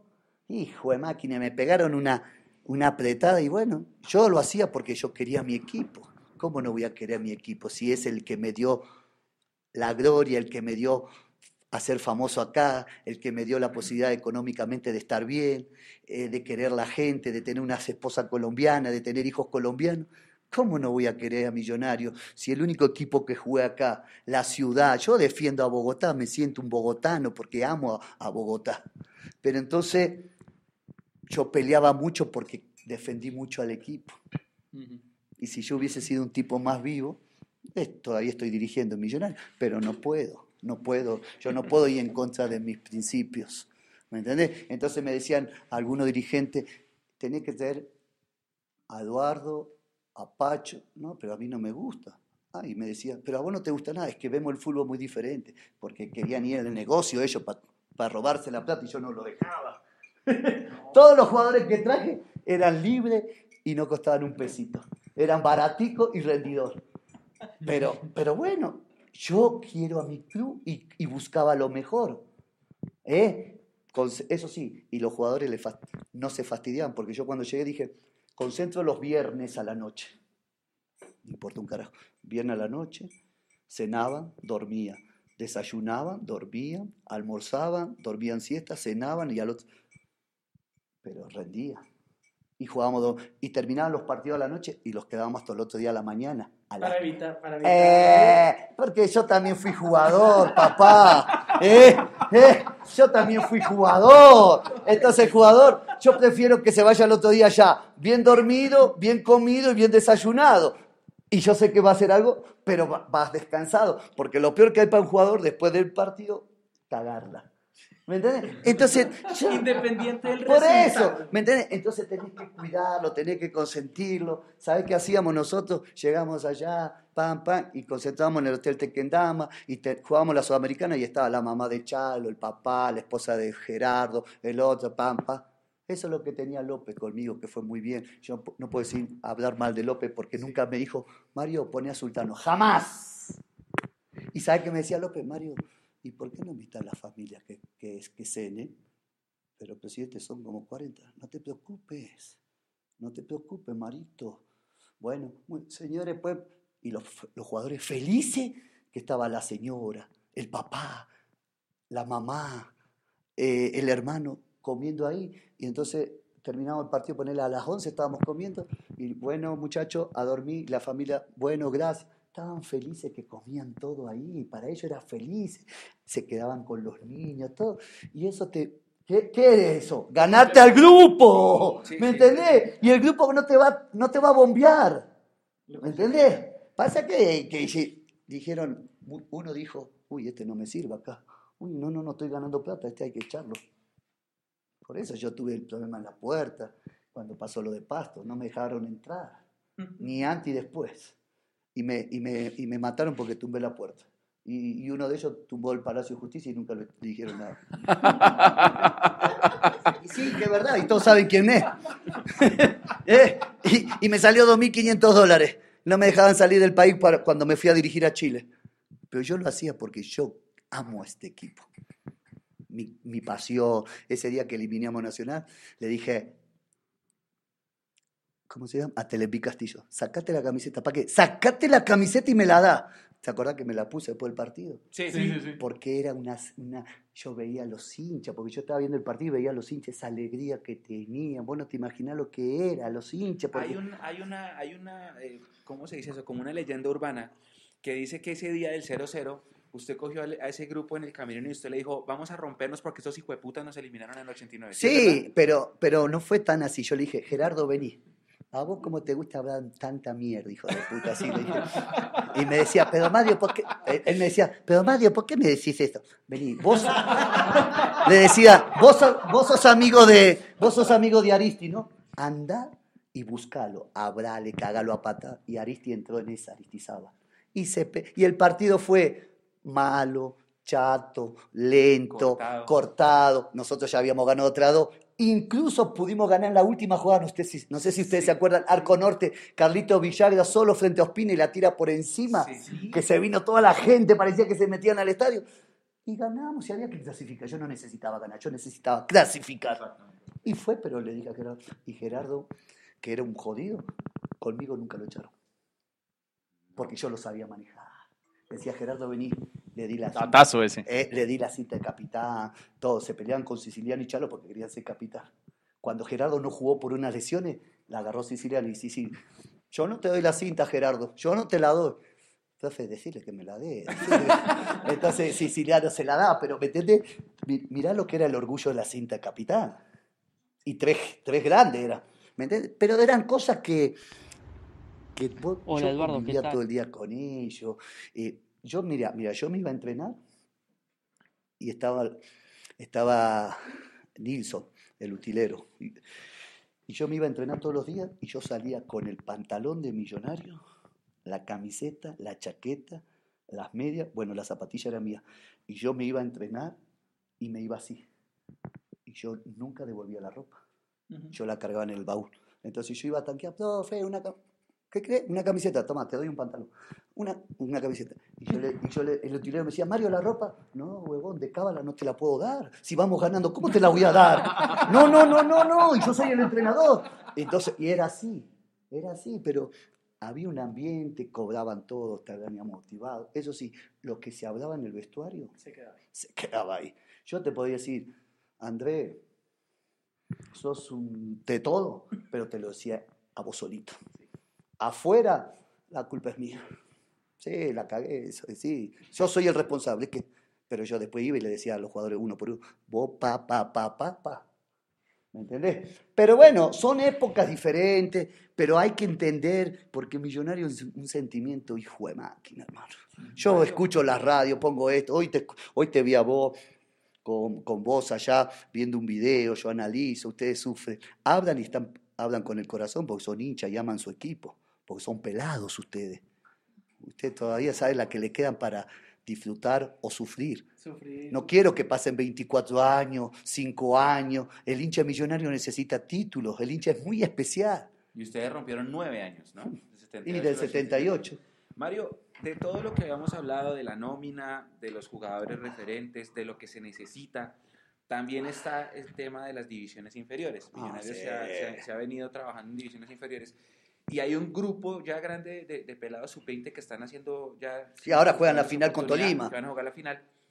¿Cómo manejar eso? Es la mezcla de experiencia con eso que... que es muy fácil, es muy fácil. A nosotros los pasó con Jair Bonilla, que en paz descanse, con Nilton Bernal, con Reigosa, con Huguito Galeano, eh, con John Rivera, con Omar Franco, con Jessy Mosquera, con Rendón. Eran los grandes. Entonces, ustedes calladitos, ustedes no opinen. ¿Y vamos a dar los premios? No, no, ustedes no opinen. De a poquito, entonces, faltaban 20 minutos, ganaba el equipo 2 a 0, lo ponían a jugar y le dábamos la confianza. Tomá, ah, 20 minutos, 30 minutos, estuvieron 6 meses, un año. Cuando se empezaron ahí los, los ya los viejitos, ellos ya tenían un año, es, un año en primera división, esto, el otro. Siempre lo apoyamos, porque vos fijate, siempre jugaba Piñere, Prince, Conde y el Mico. Después apareció Gamero Cervelión, que siempre estuvo ahí por Prince, y Galeano por el Mico. ¿Me entendés? Entonces, después empezó, Rubencho no jugaba el primer año ni la gambeta, entraban a veces y mira, y después los que fueron, pero lo fuimos llevando, el, entrenador lo fue llevando, nosotros lo fuimos eh, metiendo al grupo de a poquito, eh, sabíamos que Sultano con Sultano en la concentración, eh, ya teníamos el compañero, ojo con aquel, fíjate que no se vayan ahí, porque a veces llegábamos a Cali y, y nadie podía salir del hotel, de Medellín por seguridad, entonces todo eso hay que saberlo manejar también los pelados vengan para acá. Había una jerarquía. Pero si hay que darles oportunidad. Claro, si juegan bien, ¿cómo que no? Ah, bueno, es que Pero no, tienen que jugar bien. Lo que pasa es que yo digo que Millonarios tienen que, que sacar pelados de la inferior, hermano. ¿Cómo puede ser que tenemos una ciudad de, de 8 millones y no vamos a tener 5 jugadores buenos? No, no, tenemos que trabajar, pero lo que pasa es que yo no sé cómo trabajan allá. Pero hay que trabajar, hay que hacerle. Todo lo que le estoy diciendo a usted, hay que decírselo a los pelados los, pelados no saben quién sos vos ni quién son los demás. Entonces, venga para acá, niño, venga para acá, venga para acá. Educarlo, enseñarle, prepararlos. Yo siempre digo que Millonario tiene que tener el modelo de River Plate de Argentina. ¿Eh? Que Gallardo conoce lo que es la institución, que sabe que Onofrio le puede decir, Gallardo, así, y ya saben lo que tienen que hacer. Porque atrás de eso hay un Francescoli que conoce la historia, y los jugadores que han sacado, y vos fíjate que sacan y venden, sacan y venden, y venden y venden. Y hermano, lo que ha hecho Gallardo es algo oh. impresionante. ¿Y por qué nosotros no podemos copiar algo así? Mire, yo aprovecho... Después de la B en el peor ah, momento bueno. de la historia. ah, bueno. Mire, yo aprovecho para leer un, comentario que nos envía Leonardo Sánchez desde Cúcuta, porque es que él habla también de River. Dice, el éxito de equipos como River Plate radica en el sentimiento que tienen por el club cada uno de los que allí laboran y que sus comités y juntas directivas estén conformados por exjugadores que lo dieron todo por esa camiseta. ¿Usted qué opina de eso? No, no, perdóname, estaba El éxito de equipos como River Plate radica en el sentimiento que tienen por el club, cada uno de ellos laboran ahí y están en sus comités, en las juntas directivas, y que éstas estén conformadas por exjugadores que lo dieron todo por la camiseta. Y bueno, yo siempre pongo el ejemplo de Santa Fe y de Nacional. La mayoría tienen, vos vas a, a Santa Fe y todos son entrenadores que han jugado, y porque, porque siempre yo digo que tiene que haber una cabeza que es el que los maneja. Gallardo es la cabeza. Y Gallardo hace así con el dedo, tin, tin, tin, tin, y tiene toda la gente alrededor que sabe que son gente de él. Que gente que, que sabe lo que es River, mm. que saben que han jugado en River, que saben lo que significa ganar, eh, todo, todo. Y yo siempre, yo soy de la idea de eso, de que el día de mañana puede estar en Millonario gente que haya hecho, pero que no estén por mérito, por lo que fueron, sino por que hagan cosas buenas. Yo necesito que Millonarios saque jugadores de categoría para poderlo jugar en la profesional, como fue en su momento Chitiba. Sí, claro. Yo Mario Ramírez. Eso le queríamos preguntar. jugadores que, que vos sabés que tenés que poner, porque todos en algún momento fuimos pibes. ¿Quién juegas con experiencia? Nadie. O, con, o que, ¿quién dirigió? Tenés que llegar un momento, pero son muchachos que tenés que rodearlo con gente un poquito grande. Pues si vos lo vas a rodear con pelados, ellos van a fracasar. De hecho, aquí en el chat nos estaban preguntando ahorita por John Mario Ramírez. ¿Qué usted qué opina de John Mario? Y John Mario es una... Se ha preparado para técnico también. Sí, sí, y John Mario es una institución por todo lo que le ha dado Millonario. Yo creo que John Mario merece estar, merece estar. Hay muchos jugadores que, que, merecen estar porque quieren al club, porque conocen la idea, porque conocen el sentimiento, conocen el hincha, conocen todo. A veces los dirigentes le dan miedo porque uno habla con el hincha y creen que porque hablamos con el hincha queremos joderlos a ellos. No, no, nosotros queremos gente que tenga el sentido. Se ha preparado, se está preparando, quiere llegar al club. Ojalá algún día le den la oportunidad no solamente a él, a varios de muchachos que, que siempre han querido estar. Por eso se están preparando y por eso, ¿por qué? Porque conocen lo que es. Yo siempre digo que hay muchos que, por ejemplo, yo nunca, primero no me van a llamar, ¿vos te crees que me van a llamar Nacional? no, no, pero hablando en serio. Primero de Nacional, y yo siempre dije, ni Santa Fe. Vos me puedes venir a decir, Mario, yo tengo muchos amigos santafereños y me volvieron loco ayer y hoy. Pero si a mí me llegan a decir el día de mañana, o Gamero, que puede ir a Santa Fe. Es que yo le quería preguntar eso. si, es real eso, ¿se puede llegar a dar? Sí, sí, Gamero habló con la gente de, Santa Fe después del partido que Gamero le ganó 3 a 0, o 3 a 0 en Ibagué, que sacaron a Patricio Cana, al pato, y habló Méndez con él y le prometió que, iba a ser el, el técnico Santa Fe. Entonces yo Pero y ahora con ese momento de Rivera. Vení, vení, yo le digo, Game, vení, ¿qué pasó? Y ahora que me dijo, no, no me han vuelto a llamar, yo no sé qué va a pasar. Pero me dijo, yo me quiero ir para el otro lado, Mario, yo quiero ir para el lado de azul. Pero nosotros hablamos porque es el tema como se habla futbolísticamente, ¿me entiendes? Pero si este muchacho ha sido un. Jaro ha hecho una campaña extraordinaria. Sería, ¿Revivió un muerto? Sería injusto sacarlo. lo revivimos nosotros. Sí, no, pero lo ganaron los dos clásicos. Sería injusto sacarlo. Pero bueno, Gamero igual tiene mercado, ¿me entendés? Tiene mercado, pero hablamos con él y, los reímos por todo lo que pasa. Yo hablo mucho con él y, y, lo quiero mucho y quiero lo mejor, ¿viste? Así que bueno, Gamero ya es un técnico respetado, que se ha ganado el privilegio, se ha ganado el respeto. Eh, le, gana siempre a Nacional, que, que, que, lo tiene de hijo. Bueno, perdió el último partido, pero le ha ganado las finales.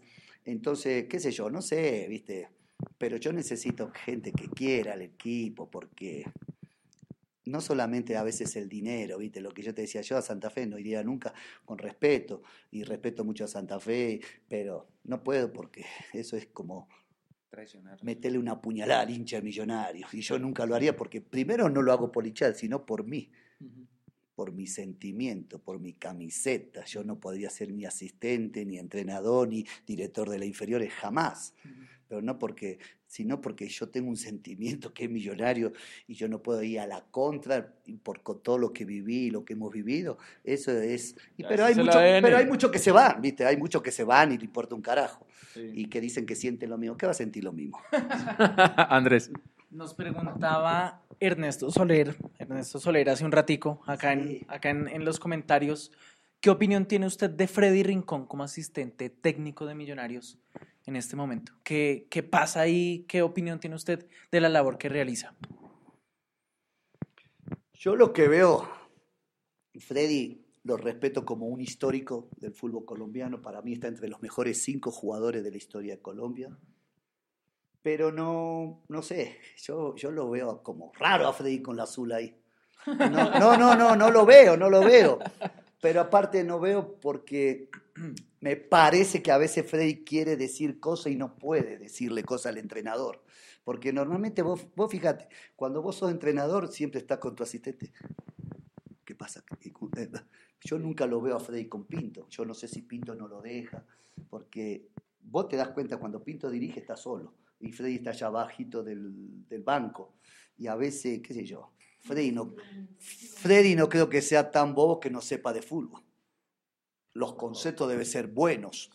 Entonces yo no sé si lo deja participar, ¿no? pero yo no veo un diálogo constante como hacen los demás entrenados. Vos fíjate Rivera y Chalo Martínez, vos fíjate Osorio con Sultano, vos fíjate el otro, siempre están ahí, pero ahora no sé, una de esas o no lo dejan, o, por respeto, yo no sé, pero no se ve esa, esa unión, ese, esa comunicación allá, porque a veces yo fui entrenador y, a veces el de, el de, al lado te decía, Mario, pasa esto, esto. Sí, sí. Y yo después decía, este huevón tiene razón. ¿Me entiendes, papá? Y es verdad, y es verdad, porque uno a veces está tan metido allá que, que te nublás y ellos están más tranquilos ahí atrás. Y te pueden decir cosas que vos no estás viendo. Pero yo veo que está muy alejado, Freddy. Lo veo lejos. Y, nos preguntaban también eh, qué opinión tiene sobre Henry Rojas, el que le marcó el gol a Santa Fe en el 2017, eh, que después tuvo un 2018 no tan bueno. Mucha eh, lesión. Mucha lesión. muy irregular. ¿Qué opinión le merece? Ah, no, muy agradecido con el gol que hizo, porque queda en la historia. Eso no se borra. Eh, Henry es un tipo que estuvo en Nacional, que estuvo en varios equipos, pero creo que en, Millonario dejó una huella muy grande, un sentimiento. la gente lo quiere mucho porque no, no, no, hay cosa más linda como hacerle el gol del título a tu archirrival, y eso no se borrará. Pasarán mil años y Henry Rojas quedará en la historia de Millonario, y nosotros como hinchas agradecidos. Quizá no pudo seguir, por las lesiones, porque se le vencía el contrato, quizás los dirigentes dijeron, ya no los dio, ya los dio lo que lo tenía que dar y ya no da más, pero yo soy un agradecido porque Henry Rojas lo dejó un título, porque ese gol lo salvó a nosotros, porque estábamos nocaos. Estábamos nocaos y lo salvó y bueno, lo dio el título. ¿Qué, qué puedo decir? Agradecimiento. mire, la, mire la pregunta de Juan Esteban Ruiz. ¿El profe Pinto debe salir el próximo semestre? Y bueno, ese no sé. Lo que pasa es que yo anoche escuché la rueda de prensa cuando un periodista le preguntó, profe, usted, usted dijo que si no entraba entre los ocho se iba. Y Pinto lo cortó de una y dijo, esperemos, que no sé qué. Entonces, porque una vez él esté esperanzado en clasificar. Estaba, porque hoy ganó Medellín. Ya ganó Medellín. Pero, pero, pero bueno, si empató Tolima, tenemos chances Ahí, se, ahí va a haber una muerte, porque Medellín juega con Tolima. Sí. Cúcuta juega con América, y hay que ver qué pasa. A nosotros los convendría que, que gane América, porque Junior, porque Junior le va a ganar al Cúcuta en la final. Entonces, una de esas... hay opción. Hay opción, un 10%, pero mientras exista la posibilidad, hay que pelearla. Pero tampoco podemos ser ese, ese conformismo. Obvio que si viene de arriba, bienvenido sea, pero hay que, yo creo que Alianza Petrolera no hace más de 30, porque pierde con Junior. No sé cómo habrá quedado. Junior Alianza. Pero, ¿me entiende? Entonces, mira, yo no pensé que, que Tolima iba a empatar. Y entonces revivió al Cúcuta que tiene 29. Pero Cúcuta juega en Cali. En, con, con, Petrolera ah, en Cúcuta, en Cúcuta con América. Bueno, Petrolera, ya se metió. Entonces Cúcuta juega en Barranquilla, Junior lo mata. Entonces, vos fíjate cómo la vida. Una de esas yo creería que no, pero uno nunca sabe. Ahora, sería el colmo que se den todo y no, no seamos capaces de ganarle a Río Negro. Porque hay que ver qué pasa con Río Negro el tema de los tres puntos. Profe, pero pilas, profe, pero también viene otra cosa. Y ya lo corrobora el Mechu, lo corrobora Eduardo. Millonarios nunca ha ganado contra Río Negro Águilas como visitante, ni en Río Negro, ni cuando jugaba en Pereira, ni en Itagüí. Ni hemos ganado en los últimos. Exacto, es que. Bueno, pero es que ahí donde yo digo que tenés que tener la categoría, si fue el Cali, le encajó cuatro. Sí, de acuerdo. Sí, pero el Cali también le ha encajado cuatro a Cúcuta, fuimos nosotros y nos comimos. Y bueno, pero, pero bueno, pero ahí donde tenés que sacar, como decir, tiro la camiseta y te gano de camiseta, pero hay que ver si tenemos esa categoría para ganar. Mario. Porque ese Salazar es bravo allá. Pero, pero hoy en día, usted dice ganar de camiseta, la camiseta de Millonarios, ¿hoy en día un peso? No, no, no, ya no. Ya no lo respetan, ya no lo respetan, antes te respetaban, te miraban cuánta estrellita tenía. Hoy ya no, ya no te respeto. Pero bueno, ojalá, ojalá, porque ¿qué más quisiéramos nosotros? ¿Qué tal que, los como se dice, te metes de arepa y después qué? pero eso también es cierto. Ha pasado muchas cosas así. Sí. Pero bueno, qué sé yo. Pero si vos primero tenés que hacer tu trabajo. exactamente. Si vos no haces el trabajo, ¿qué hago yo? Porque ¿quién va a pensar que Tolima no iba a ganar? O que Junior no iba a ganar. Y sin embargo, eso favoreció. Bueno, el único que se metió fue Medellín. Medellín que se metió de una ya. Pasa que, Medellín, pasa que Medellín juega con Tolima y Tolima quedó con 29, ¿no? Sí, tal cual. Tolima, está, Tolima está octavo en este momento, pero lo que pasa es que quedan 15 minutos todavía, está octavo. Claro, lo que pasa es que Millonario tiene 27. Ah, pero falta, está en juego todavía. Y diferencia de gol de menos 3 que tiene Millonarios. Entonces nosotros tendríamos que tener más 5. Es que tener esa diferencia de gol negativa, yo lo decía anoche en la cápsula, es como tener un punto menos. Claro, porque eso vale, los goles valen. Entonces Millonario hoy tendría que ganar el próximo partido por lo menos 7-0 para tener más 4. 18. ¿Confiamos en el tico, profe? A, mí me gusta Ortiz. Es bravo, es jodido. Es jodido. Cuando él no estuvo, se sintió el equipo. Se sintió y, y yo anoche, con todo respeto, bueno, cada uno ve el fútbol a su manera, yo no lo hubiese sacado. Para mí era un jugador que los tenía allá arriba, los corretea, se tira al piso, es bravo, corre, corre, corre y la mete. La mete. Él está ahí, siempre la mete. A mí me gusta. Pero bueno, yo, eso es lo que yo veo de afuera, ¿no? Profe, hay dos preguntas. Bueno, muchas personas han preguntado lo mismo, que si Mario gustaría volver como técnico de Millonarios. Esa es la primera. Sí y no. Porque yo, viste, yo quiero volver, pero quiero volver. Si yo vuelvo, quiero ser campeón como entrenador. Que eso es lo que me falta a mí en Millonarios. Pero para ser entrenador tenés que formar un buen equipo, tenés que tener una buena idea con los dirigentes, porque no solamente se forma un buen equipo con el entrenador, sino con el entorno, dirigente, cuerpo técnico, jugadores. Pero también me gustaría estar ahí, si no soy entrenador, me gustaría estar ahí porque yo siempre digo que me gustaría empapar, empaparme de todo, estar con la inferior, estar con la profesional. Yo soy de la idea de que si yo tengo el entrenador allá, ponele que yo no sea el entrenador, está Sultano, yo voy a la inferior y veo dos pelados y le digo al entrenador, Sultano, mira, ya hay dos pelados, traigámoslo esta semana para que entrene con los profesionales, para que se motive. Y entrena de lunes a viernes y el sábado se van a jugar con las inferiores. son, esas cosas me gustaría, estar allá, estar acá, estar en, las charlas, estar allá. Me gustaría estar en todo para para que todos pensemos de la misma forma, la profesional y la inferior, motivar a los pelados, no porque te llevé a jugar, no porque te llevé a la profesional ya te voy a dejar, no, va para que vean cómo se cambia, para que entrenen, para que vean cómo es el profesional, y el viernes va y jugás en la inferior, y ese pelado sabe cómo va a llegar a jugar en la inferior, a matar. porque sabe que el martes puede llegar a volver, y así vas viendo, eso también estimula y motiva a los chicos, porque hoy en día, viste, hay pelado, pero todos dicen, Millonario tiene buenos pelados, pero no, lo, no juegan en la profesional. Falta eso. ¡Eh! Ponelo, ponelo. ¿Cuándo lo vas a poner? Poné un pelado de 18 años. A ver qué, ¿sirve o no sirve? Ponelo. Porque lo tenemos ahí, lo tenemos, mirá, dejamos ya a Carrascal. ¿Ha visto el trabajo de Steven Vega en Millonarios? ¿Le gusta lo que ha hecho? No. Yo, para mí, no es volante. Para mí no es volante Steven Vega. De hecho, él empieza como defensa. y, juega como lateral por derecho. Él, ha jugado de central, él ha jugado de marcador derecho, de volante, pero me parece por la característica, él es más central que volante de marca. Nilton fue el que lo puso en Valladolid para jugar de volante. Entonces, no sé, pero no ha tenido mucho. El otro día entró contra Junior, pero un cambio que para mí no pudo ser, porque, para sacar a Duque porque tenía amarilla. Entonces, si a vos te, te molestan a los cinco minutos, entonces, ¿qué? Profe, y es que ese día se cierra el partido con cinco defensores ante la necesidad de por lo menos empatar el juego. La verdad es que ha, habido decisiones. Vos tenés que arriesgar. Ganar 1 a 0, perder 1 a 0, 2 a 0 es lo mismo. Yo hubiese, yo hubiese arriesgado. Saco un central, un defensa y pongo otro delantero. Pero bueno, son cosas que uno las ve de afuera, ¿viste? ¿Qué sé yo? Pues yo creo que todo el mundo piensa lo mismo, Mario, sobre ese, sobre ese particular de ese partido en Barranquilla y lo, y lo mismo de ayer de la Porque vos, está bien, mira, vos jugaste con cinco como jugaste en Tolima, que no pasamos la mitad de la cancha. Jugaste, con, cinco, jugaste con cinco en Barranquilla y te hacen un gol ganándole a la espalda a toda la defensa. Que Vanguero cierra, pero no marca. Entonces, ¿para qué juegues con cinco si no te pueden agarrar mano a mano? Si juegas con cinco no te pueden agarrar mano a mano nunca. Y te agarraron mano a mano. Anoche, ¿cuántas veces?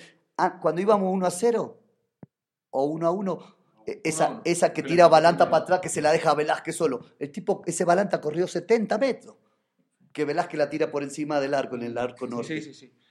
Mario, mire esta pregunta John Moreno. ¿Qué podemos hacer los hinchas para sacar al club de esta situación? Yo veo que a veces el hincha no tiene peso, porque no lo dejan llegar. El hincha lo tenemos muy alejado. Como que, como que el hincha parecería que estorba en el club como que no le damos importancia, como que no lo dejamos opinar, como que yo siempre digo que el hincha a veces tiene que tener un poquito de, de tomar decisiones porque es el que siempre te va a acompañar, pero no lo escuchan, no lo dejan llegar. Eh, yo te puedo decir, bueno, vení a ver, ¿qué querés? A ver, como hincha, ¿qué querés? Decime. Venga, dígame, ¿qué quieres? Yo soy el presidente, dígame, o el dueño, dígame, ¿qué quieren? Ah, bueno, listo, ¿ustedes quieren eso? Listo. Ah, voy a ver si lo puedo hacer. Pero por lo menos dejarlo llegar, porque el hincha yo lo veo que lo tienen como olvidado, que lo tienen como allá, como que molesta, como que eh, no, lo, no queremos el hincha. Pero ¿por qué si son los que te es el, fuerte que tiene Millonario, la hinchada. Entonces, no sé, me parece a mí, yo me juntaría como cuando yo fui entrenador. Estaban divididos, comando. Derecho e izquierda. Chiqui, Fran, Moneda estaban listo. Las banderas al revés. los dirigentes peleados, yo los reuní a Moneda, a Chiqui, a los dirigentes, le dije, me dan vuelta las banderas y no me putean los jugadores, no me putean los dirigentes, ustedes se unen y si todos tienen, putéenme a mí, yo me hago cargo de todo, putéenme a mí, pero no me toquen los jugadores ni los dirigentes. Y mira, y, se unieron. Yo me acuerdo que estábamos en San Pablo y llegó el Chiqui Moneda, se iba a dar en la jeta. se iban a dar en la jeta. Y le dije, vengan para acá, si ustedes se dan en la jeta, Nosotros no los ayudamos porque nosotros lo ayudábamos para que comieran en el hotel, que esto, para que estemos juntos, alienten, júntense. ¿Por qué tienen que pelear entre ustedes si este es el club? Y lo entendieron y salieron adelante. Y todo, y los dirigentes y las banderas. Y bueno, yo me hice cargo. Putéenme a mí, si a mí qué me importa. Si yo, me, yo he, pasado por todas, ¿qué problema hay? Pero déjenme la gente tranquila. Y eso se debería hacer, que hemos perdido eso. Entonces, Hoy el fútbol, y yo veo las barras, a veces es un negocio para ellos. Y nadie lo dice. Entonces, ah, vos querés negocio, no, papito, conmigo no hay negocio. Acá es así, así, así. Pero también tenemos que entender qué quieren ustedes como hincha, porque si, ellos van a todos lados. Y eso que les han cerrado. Ah, le han cerrado puertas, no puede ir para acá y no puede ir para allá, pero, pero, bueno, vamos a, vamos a hablar. No se puede mandar macana, hermano. Porque mira, a nosotros lo, lo que pasó en Medellín con, la navaja que le tiraron a McAllister, si hubiese sido en Bogotá, te meten 20 fechas. Segurísimo. Ah, bueno, bueno, y entonces, y entonces, pero si, estamos todos unidos, tenemos más fuerza. Pero esa unión tienen que entender los dirigentes que hay que escucharlos. Bueno, venga, pero no se pueden mandar macana, esto, listo, el pampa, pero usted en, la primera de cambio, chao. Yo siempre digo, ¿por qué no le abren la, la, la de comandos? ¿Eh? La, norte. Es que necesitamos, los necesitamos, pero también los dirigentes tienen que, apoyar, pero con buenas cosas. Listo, le podemos ayudar, pero en la primera de cambio se equivocan, vale, le cerramos. Pero es que hace falta esa. ¿O no? Se siente. Se empuja, se siente viejo, se siente y el jugador lo necesita también. Entonces, bueno, todos son cosas que hay que ver y analizar y mirar y tratar de que todos jalemos para el mismo lado. Si todos tiramos para el mismo lado, yo creo que podemos, pero sobre todo, la, clave son los jugadores. Los jugadores tienen que entender dónde estamos y rendir. Tenés que rendir, si no rendiste tenés que ir, porque esto es millonario, ¿me entendés? Tenés que rendir. Lamentablemente es así. Y en todos lados, vos fíjate en Boca ahora, quedaron eliminados y va a haber una limpieza tenaz. Hasta el Faro se puede ir, pero porque es Boca, no es defensa y justicia. Y esto es millonario lo mismo. Lamentablemente la historia, y si no, jugás en un equipo chico y no pasa nada. Si vos jugás en un equipo chico no hay presión, no hay nada. Pero acá tenés presión todos los días. Mario, y es que el proceso es, el proceso en Millonarios es ese, resultados y ya. No, acá. no estamos tanto para procesos. No, no, Millonario no, no aguanta proceso. Millonario es título de una. Millonario ya no aguanta proceso. Porque todos los que van a agarrar y decir, bueno, eh, necesito un año, necesito. No, no, acá no, acá tenés que ser campeón acá en los primeros seis meses, que la gente está desesperada, queremos ser campeón. Y, y si no clasificamos, hay que pensar en la posibilidad de que los equipos más fuertes en finales son Santa Fe y Nacional, que son los dos equipos más odiados. Eso va a calentar mucho más a la afición. bueno, y el América también. bueno, son los tres eh, los tres rivales que, que, uno no quisiera, pero... En orden. Pero vienen... para Mario Vanemera, en orden. ¿Cuál es el más, el del más duro, o sea, el más odiado al menos? Nacional Santa Fe América. No, no, Nacional, de América y Santa Fe. Santa Fe tercero. Y sí, porque eh, la rivalidad siempre se hace, a pesar que yo digo que el clásico con el clásico de Millonarios es Santa Fe, pero, pero lo de Nacional no lo puedes cuidar y América, porque yo creo que son los Millonario Nacional o América o América Nacional, pero Millonario es el uno, son los tres. Después viene Santa Fe, Junior. Cali. No, Cali está, pero. Cali histórico, pero. Cali, está como un sexto, mm. igual que Junior. Pero tenés que pelear y, obvio que a uno le duele que ellos sean campeón.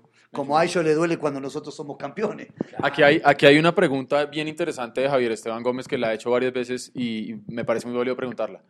Mario sería asistente técnico de Gamero si lo llegara a invitar. Supongamos, soñemos. Sí, claro, claro, porque, porque lo puedo ayudar mucho. Obviamente yo puedo hacer un comentario, pero las decisiones las tomaría él, porque él es el entrenador y uno tiene que respetar, pero siempre es bueno, no es lo mismo que lo vea uno o que lo vea dos.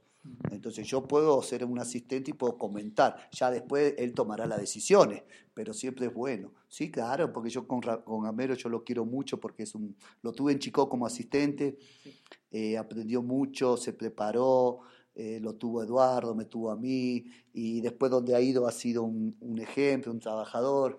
Y bueno, ojalá, ojalá eh, puedan el día de mañana, no digo que, echen a Pinto y traigan a Gamero, no, no estoy diciendo eso, pero me gustaría que con el tiempo Gamero pueda llegar a Millonarios, que le den esa oportunidad, ¿no? Que le den esa oportunidad. Y no, porque, no es para que me lleve a mí, porque Gamero tiene su cuerpo técnico, pero como vos me estás haciendo una pregunta. Claro, la pregunta que nos están haciendo ahí, hay que hacer claridad, está bien. Claro, obviamente. Eh, ¿Cómo no voy a querer? Porque lo ayudaría mucho y estaríamos en la casa que uno siempre quiere estar. Profe, hay otra pregunta aquí en Néstor Velasco y lo decíamos también anoche en la cápsula.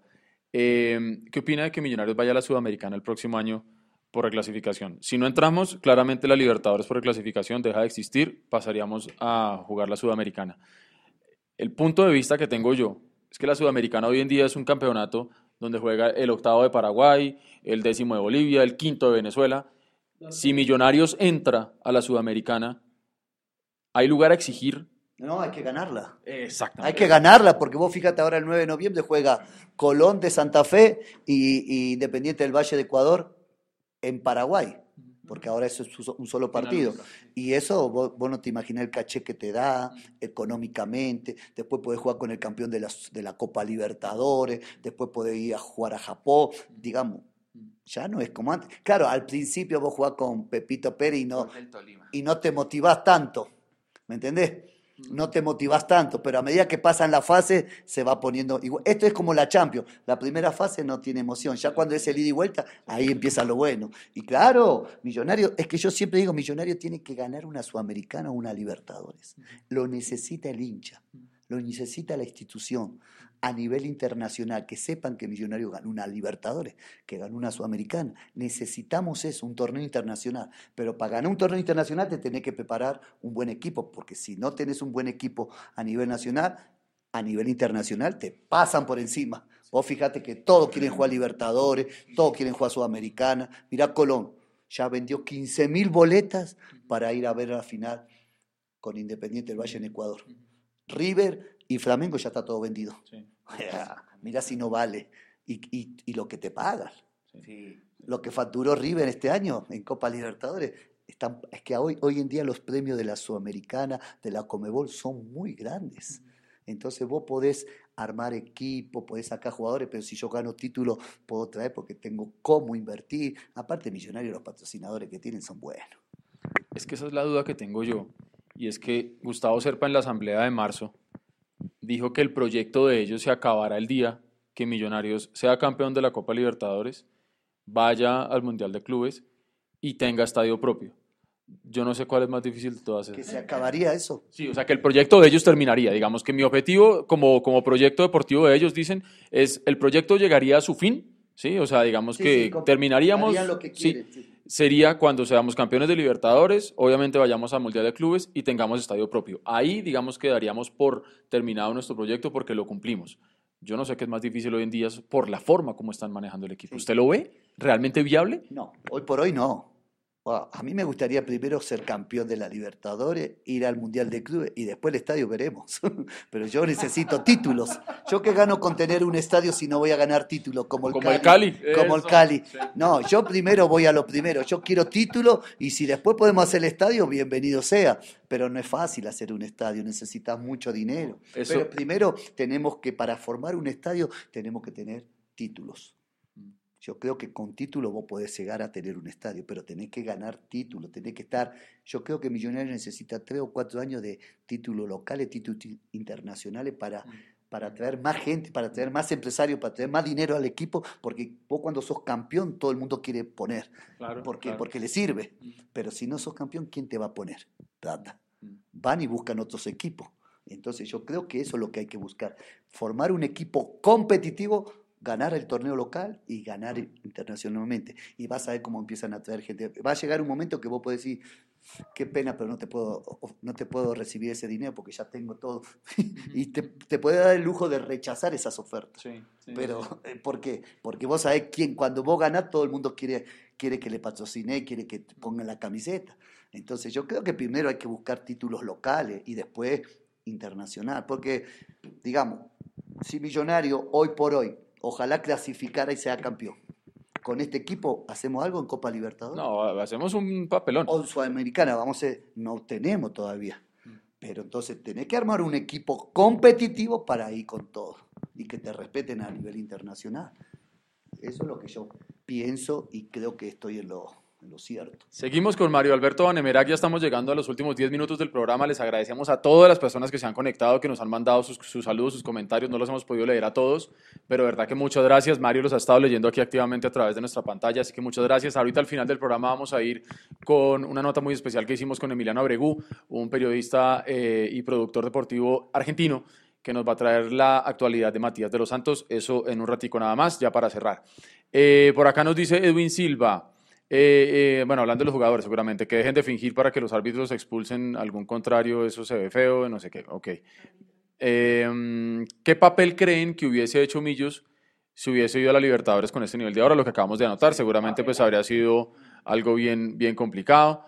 Eh, vamos a ver qué más hay por ahí. Señores, oficialmente eliminados, porque me pareció leer, ustedes están diciendo que hubo gol del Tolima. Creo que iba 3-1 ya. Ah, bueno, entonces ya estaríamos, estaríamos listos. Eh, bueno, yo había leído otra pregunta por ahí Sí. que, que me gustó mucho. Eh, si estuviera en sus manos, ¿cuál sería ese jugador o ese caudillo, ese líder que nos falta, que usted podría decir, mire, este jugador arreglaría Hola, por lo menos esa ¿qué parte? tal? Aquí te- Hoy por hoy, Sí. en el fútbol colombiano, Sí. y qué sé yo, no sé, me toca mirar porque me toca... O de los que usted conoce, porque también había por ahí una pregunta de qué 10 extranjero traería usted. He visto varias preguntas por ahí de ese, de ese tipo. Y lo que pasa es que hoy para traer un jugador de Argentina extranjero, eh, sobre todo extranjero, normalmente ya se van para Europa, ya no es como en la época nuestra, Sí. ¿viste? que podían venir jugadores como Gareca, Cabaña, jugadores que venían acá porque había mucho dinero, hoy se van para, para Europa, pero Millonario necesita un caudillo, un caudillo, ¿viste? Pero no sé quién puede ser, ahora no, no, no me viene a la memoria, aparte vos también no necesitas que sea un tipo de la casa para que sea el caudillo ¿De acuerdo? puede ser un tipo que, digamos, que venga y, y tenga el carácter y en seis meses se gane la, la gente por, por su temperamento, por su carácter de jugar. A veces el jugador puede ser caudillo por, por lo que transmite o por lo que juega. Entonces, no sé, hoy por hoy, viste, me agarras así en el aire, no sé, tengo que ver muchos jugadores que están en, en otros equipos. Juan Leonardo Morales dice, la sudamericana hoy en día está muy ganable. Si estuvimos muy cerca cuando en verdad habían equipos de nivel, ¿cómo no vamos a poder ahora que los equipos de gran nivel solo juegan la Libertadores? Lo que estamos anotando hace un rato, la sudamericana eh, hoy en día sí, es, es como el, segundo campeonato del, del continente, pero, Y es importante. pero exacta. Es importante. Y yo siempre digo que los equipos millonarios, mirá lo que te voy a decir. Si Millonario va a Libertadores o a Sudamericana y arma un buen equipo, puede ser campeón. ¿Sabes por qué?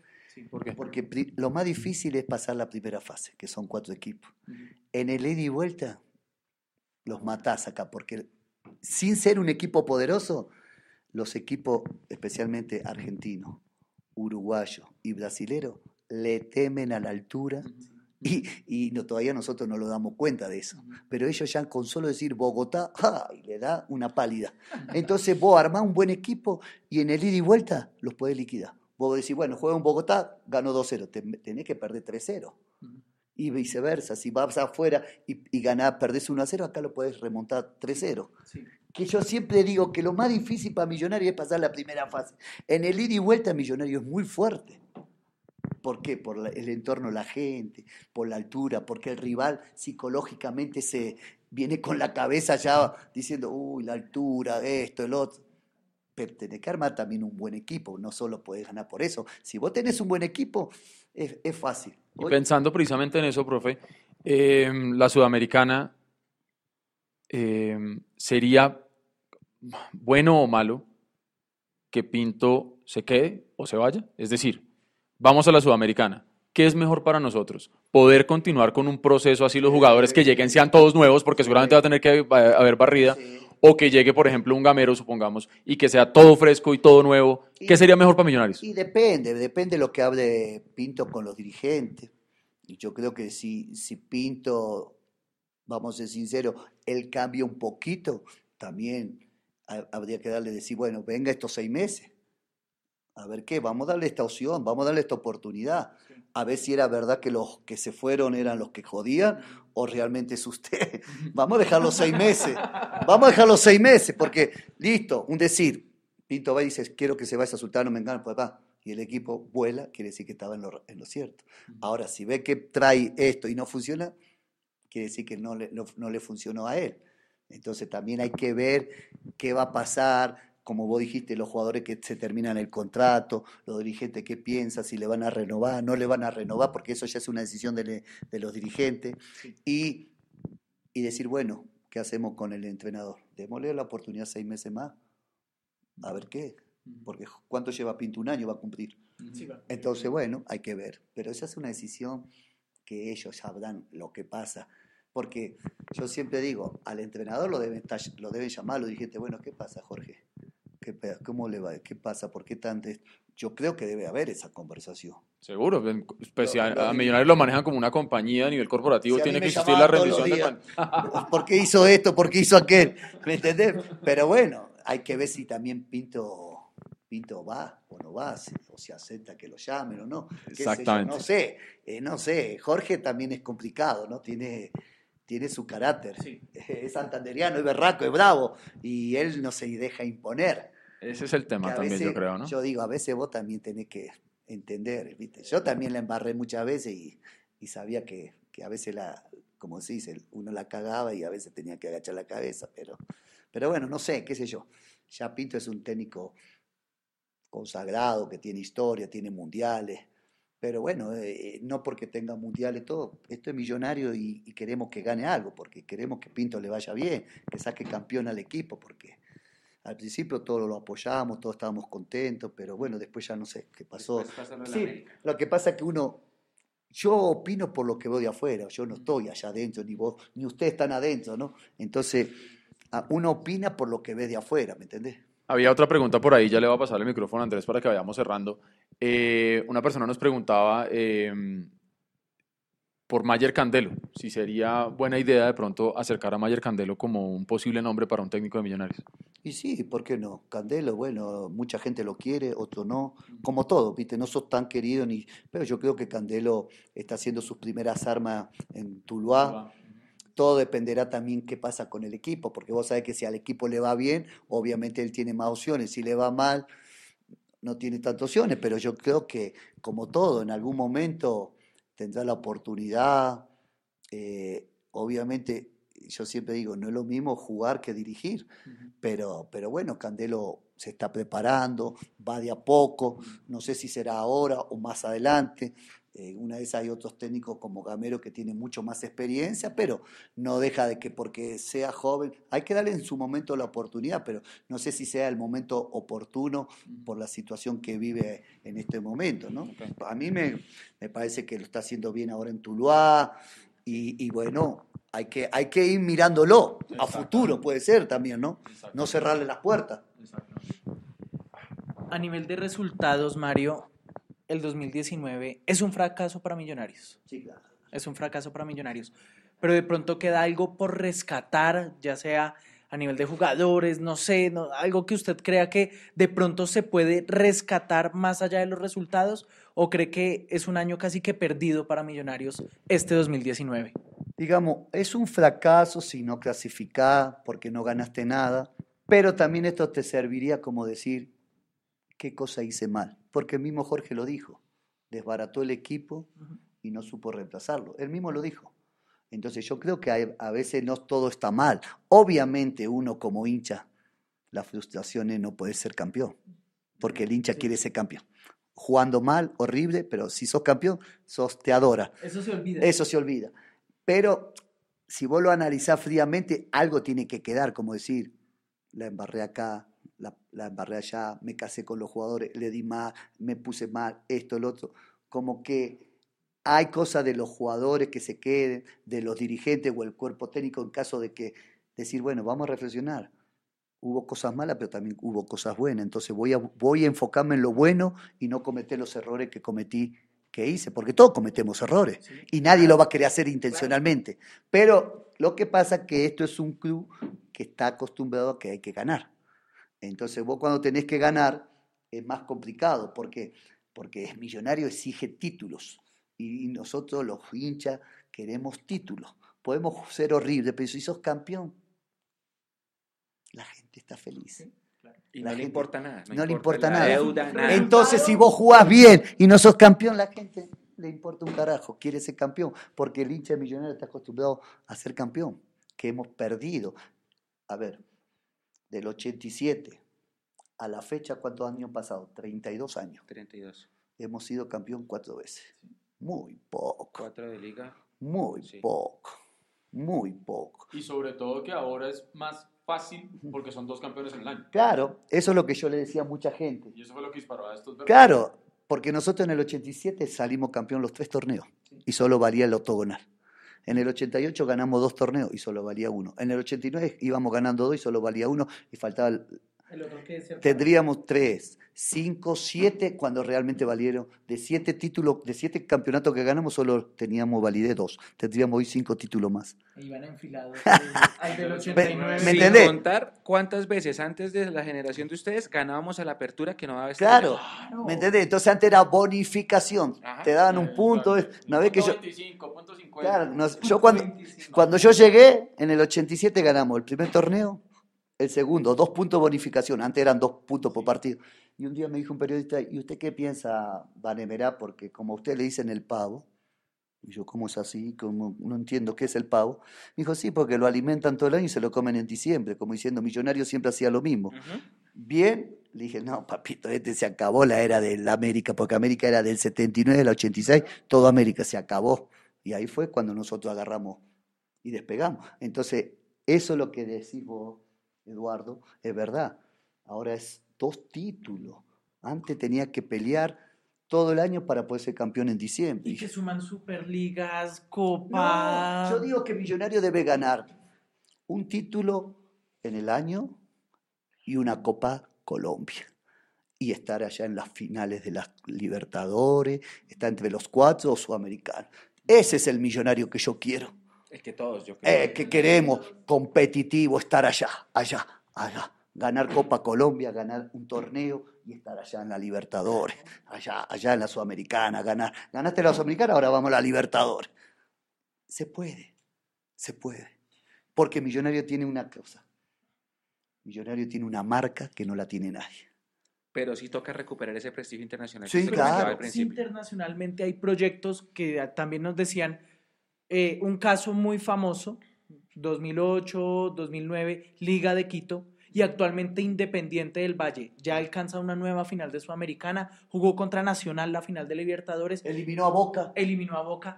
Y claro, nosotros nos quedamos como, oiga, llegan a esas instancias, pero detrás hay todo un trabajo desde las fuerzas básicas, un trabajo de identidad, un trabajo futbolístico eh, sensato, con, eh, de común acuerdo con directivas, jugadores, técnicos y demás, que los lleva a tener esos resultados. Y lo que usted dice, no es imposible. No, no, para nada. Pero ah, pareciera que, bueno, y ya también es una opinión personal, pareciera que los directivos manejan eh, a millonarios como el equipo del recreo, como el negocio alterno. Entonces, no le dan la importancia que se merece. Pero tenés que hablar con ellos, ¿viste? Y, y, y, y, si podés llegar allá y hablarle y hacerle entender y, no es que uno le está faltando el respeto, decirle, venga, si usted hace grande el equipo, usted va a ganar más dinero y va a tener más prestigio y van a poder hacer más cosas porque, mira, yo escuchaba lo de Boca, porque estos días los de Boca, ahora vienen las elecciones y tienen una caja, tienen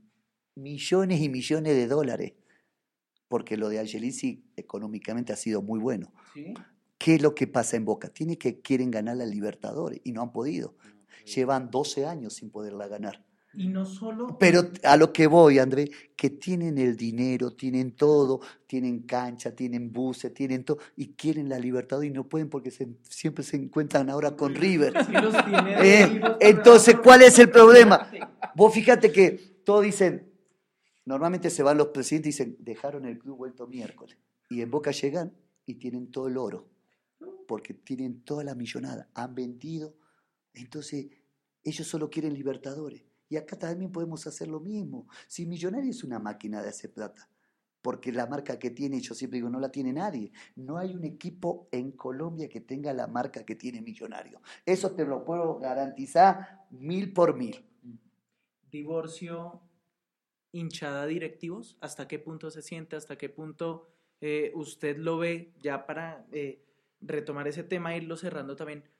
¿Existe ese divorcio? ¿Desde, ¿De qué forma se percibe usted? Está, yo veo que la hinchada y los dirigentes están muy alejados, como que están separados. Juntémoslo, hablen, únanse. No necesito que vayan los... ¿Cuántos millones tenemos de hinchas? Se supone que seis o siete. Bueno, no necesito que vayan los seis, pero vayan un grupo de diez. Bueno, señores, somos, venimos a participar de la hinchada. No somos la barra brava, no le vamos a pegar. Simplemente ¿por qué no podemos sacar esto adelante? Si usted trae buenos jugadores, ustedes saben que el estadio lo van a mantener lleno. Y vamos ahí y vamos a apoyar todos. Juntémoslo, hablemos. ¿Cuál es, ¿Cuál es el inconveniente que no podemos estar con ustedes, que no podemos entender? Si nosotros lo que queremos es el beneficio para nosotros como hinchas, satisfacción de ser campeón. Y para usted, la satisfacción de estar el club económicamente bien, de poder vender jugadores, de ser competitivo, de viajar internacionalmente. Sí se puede, la marca Millonario es un equipo muy grande, muy histórico, pero yo digo que hay que juntarse, hay que unirse, hay que dejar el, a veces el ego y no, no, no, todos tenemos, cometemos, sí, hemos cometido errores, yo he cometido errores, todos hemos cometido, pero es el momento de unirlo, viejo, ¿por qué no los unimos todos y saquemos adelante el club? Y decimos, bueno, arranquemos de cero ahora. Si va a seguir Pinto, bueno, Jorge, venga, le vamos a dar la oportunidad, vamos a meterle con todo, pero usted tiene que cambiar, nosotros tenemos que cambiar, todos tenemos que cambiar por el bien del equipo. Porque, como, como el dicho ese, los técnicos pasan, los jugadores pasan, los dirigentes algún día se tendrán aquí, pero Millonarios siempre va a quedar la historia. Entonces, podemos hacer las cosas bien, pero es el momento de, de jalar todo para el mismo lado, de venir, hablemos, pero vamos a traer jugadores competitivos, jugadores que sepan que van a ganar, pero que sepan cómo es acá, viejo. No te puedes equivocar. Exactamente, eh, estamos con Mario Vanemerac y, y Eduardo también en Mundo Millos Live Vamos con información sobre Matías de los Santos. Hola Eduardo, ¿qué tal? Aquí te habla Emiliano Bru, periodista especializado en Vélez y un saludo muy grande a los amigos hinchas de, Millonarios sí, que siguen el programa. Te voy a informar un poco sobre la actualidad de Matías de los Santos, el defensor de 26 años uruguayo que está actualmente jugando en Vélez, proveniente de Millonarios de Bogotá. Eh, Matías de los Santos llegó en julio de este año al club Vélez, ¿sí? por un año con opción de compra del 50% o del 100%. El préstamo eh, fue tasado en 250 mil dólares, recordemos que es por un año. Si Vélez quiere hacer uso de la opción del jugador, el 50% vale en 1.500.000 dólares y el 100% está tasado en 2.250.000 dólares. En caso de que Vélez haga uso de la opción, se le firmará contrato a Matías de los Santos hasta junio del 2022. En cuanto a la actualidad del defensor uruguayo, lamentablemente todavía no pudo jugar partidos oficiales en Vélez en estas 10 fechas que se llevan de torneo local de la Superliga, ni siquiera ha integrado el banco de suplentes, ya lleva cuatro meses sin jugar, jugó dos partidos en reserva, 45 minutos en el empate 1 a 1 con Defensa y Justicia y en la derrota 1-0 frente a Independiente donde pudo jugar todo el partido completo. Eh, de estos cuatro meses que lleva sin jugar, recordemos que llegó en julio, que sumó sus primeros minutos de fútbol a fines de septiembre recién y en total en los partidos de reserva ha sumado 135 minutos de fútbol nada más. Gabriel Heinz, el entrenador de Vélez, ha dicho la semana pasada que Matías de los Santos no se volvió a lesionar pero que no está cómodo y se encuentra con mucho dolor en su rodilla. Eh, lo último para agregar, que es información reciente, que podemos decirlo, es que sufrió Matías de los Santos, tiene, vino con un esguince de rodilla grado 3 con edema óseo, que se estuvo recuperando en Vélez, que Vélez le armó un plan de, de preparación para recuperarlo y poder usarlo, pero que eso derivó en una rotura de menisco y hoy le realizaron una artroscopía, lo que va a demandar una recuperación de entre 30 y 45 días de recuperación.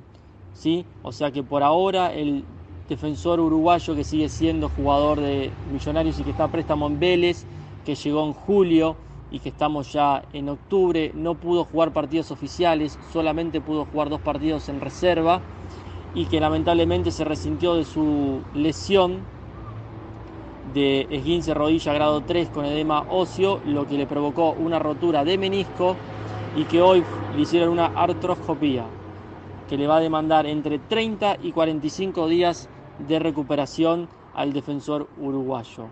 Eh, estaremos atentos a las últimas novedades del tema Matías de los Santos. Les mando un abrazo grande a la distancia.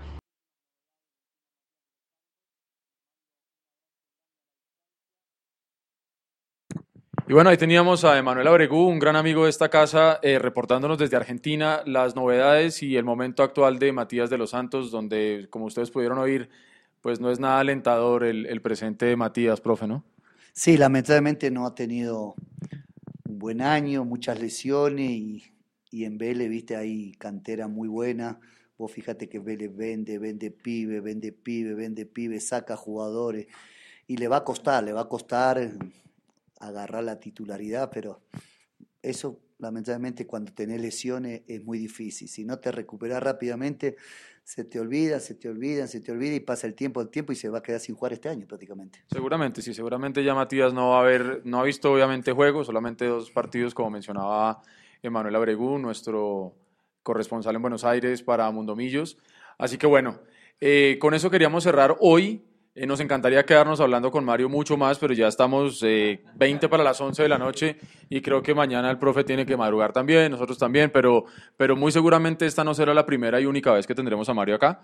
Nos encantaría que, que vuelva a pasar por acá, que conversemos, que tengamos un foro con la gente, eh, porque estuvieron todos muy, muy activos saludando al profe, muchos lo reconocen, le mandan saludos, ídolo grande que debería volver.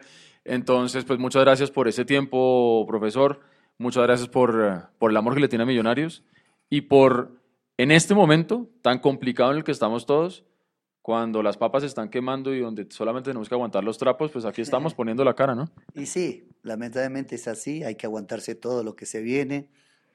Millonario es muy grande, tenemos que seguir luchando, no los podemos quedar en, en los laureles, si no podemos hacer nada ya, toca ir preparando para el año que viene un equipo que en el primer semestre tiene que ser campeón tiene que ser campeón, no le demos vuelta a nada, no, no busquemos que no, que el técnico que venga o siga Pinto, hay que ser campeón, porque ya la gente no aguanta y, seguir luchando, seguir luchando y entender lo que es millonario. Yo me siento muy triste en este momento porque yo quiero ver siempre el equipo arriba.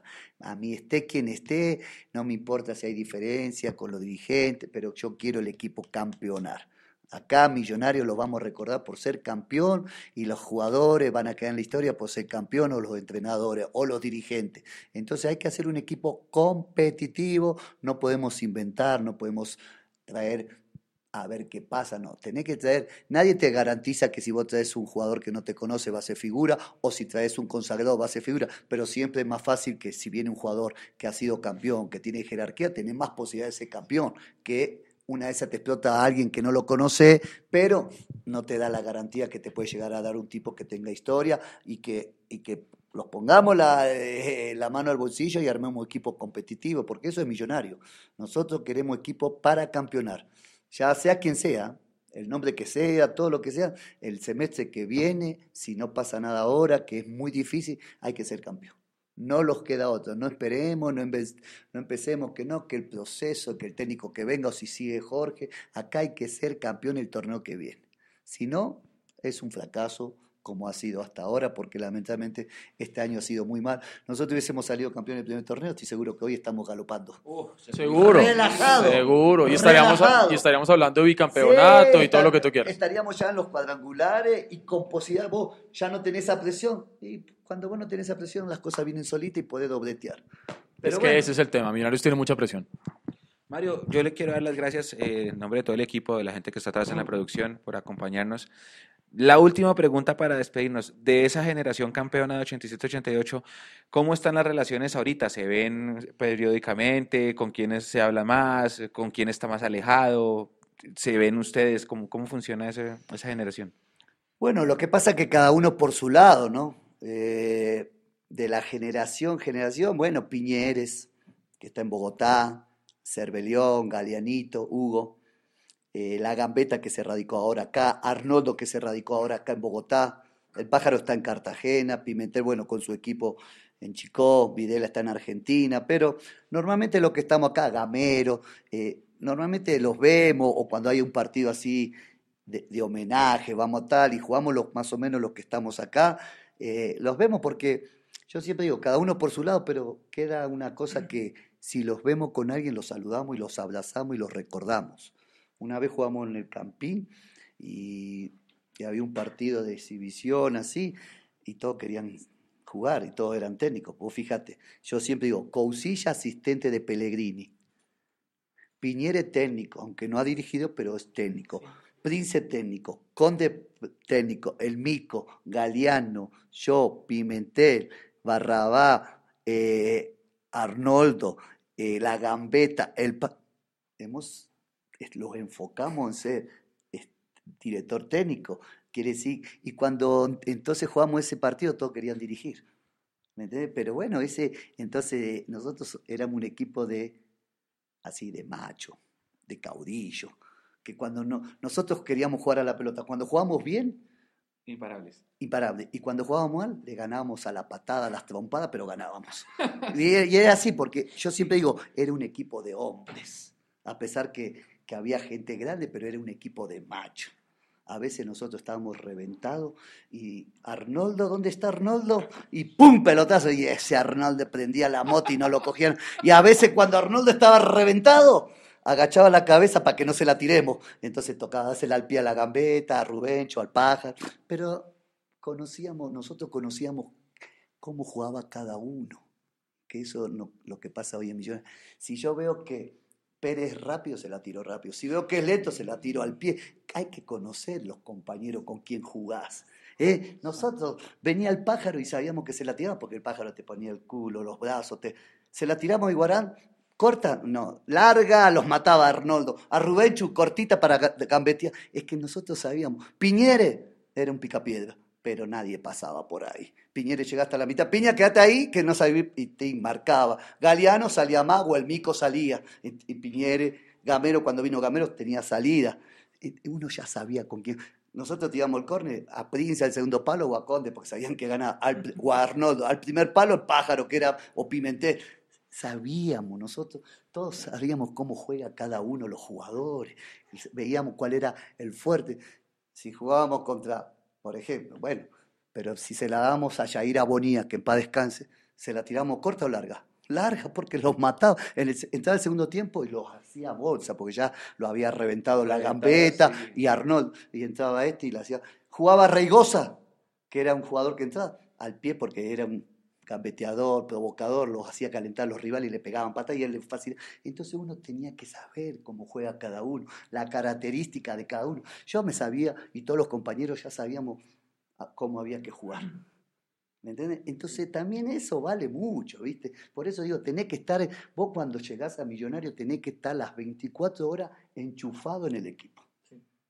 Si vos no vas a estar 30 años pero vos tenés que estar enchufado y saber que todos los, 30, los 365 días del año yo vivo para millonario, trabajo para millonario, me motivo, todos los días es motivación porque, porque el entorno te lleva a que vos tenés que estar motivado. Ahora si vos no va nadie al estadio, no va nadie al entrenamiento, en la calle, vos vas a la calle y todo. Yo llevo cuántos años sin jugar y todavía la gente, cuando estoy con Gamero, que estamos tomando gente, se sacan fotos, porque dejamos historia. Claro y eso es lo que yo digo a estos muchachos, muchachos, entiendan dónde están, por favor. Los, los hinchas lo van a amar toda la vida, lo van a recordar. ¿Me entendés? Entonces yo creo que eso también se ha perdido, que cada jugador tiene que saber. Si vos se la va a dar a Macalister, que se la tira larga o corta. Y se la tengo que dar corta porque Macalister juega cortito. Si se la tiro a Pérez, se la puedo tirar larga o corta. Si se la tiro a Salazar, Salazar no pica, cortita. Esto tenés que saber cómo juega. ¿Eh? Vanguero, corre para adelante nomás. Va, va, tirásela porque. Y sí, pero después no marca. Román te ataca, pero hay que enseñarle a marcar. Él no marca mucho. Es fuerte, pero comete muchos errores tontos. Entonces vos tenés que saber. pero todo eso hay que decírselo y hay que enseñar. Y hay... Es como la escuela, ¿viste? Tenés que hacer el ABC como cuando estabas en la inferior, cosa que cuando llegás a la profesional, a la profesional ya saber todo pero no cuando llega a la profesional tenés que enseñarle a un tipo de 25, 26 años. No, ¿por qué? Porque no, no, no te enseñaron en las, inferiores. Como si el ABC, lo, ya te lo tenés que saber todo. Y eso es lo que falta. Entender el fútbol, leerlo, vivir para el fútbol. Yo digo que hay que vivir para esto. Por esto es una pasión. El fútbol es una pasión y Millonario es una locura. Yo, yo me vuelvo loco cuando veo toda la hinchada. Yo me vuelvo loco, me desespero. Me... Yo tengo 56 años. Yo corría mucho Hoy no corro nada.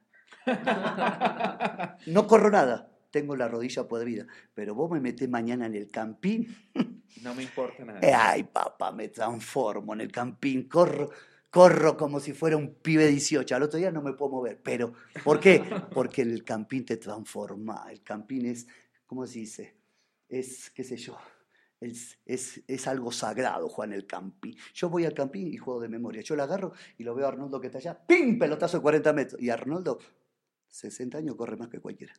Y juego, entonces, juego con la gambeta que tiene una panza así, ¡tac! se la doy a la gambeta. No se la quita nadie. Todo es, pero te transformás porque el campín es algo histórico, un estadio histórico donde nosotros hicimos gloria, donde fuimos grandes. Y yo te lo juro, a mí me invitan a veces a jugar a un parque así. Uy, me da una demotivación. Yo voy por, por no decirle que no a, mis amigos, pero no puedo ni moverme. Pero yo voy al campín y llevo, te lo juro, ¿sabes cuánto llevo sin entrenar?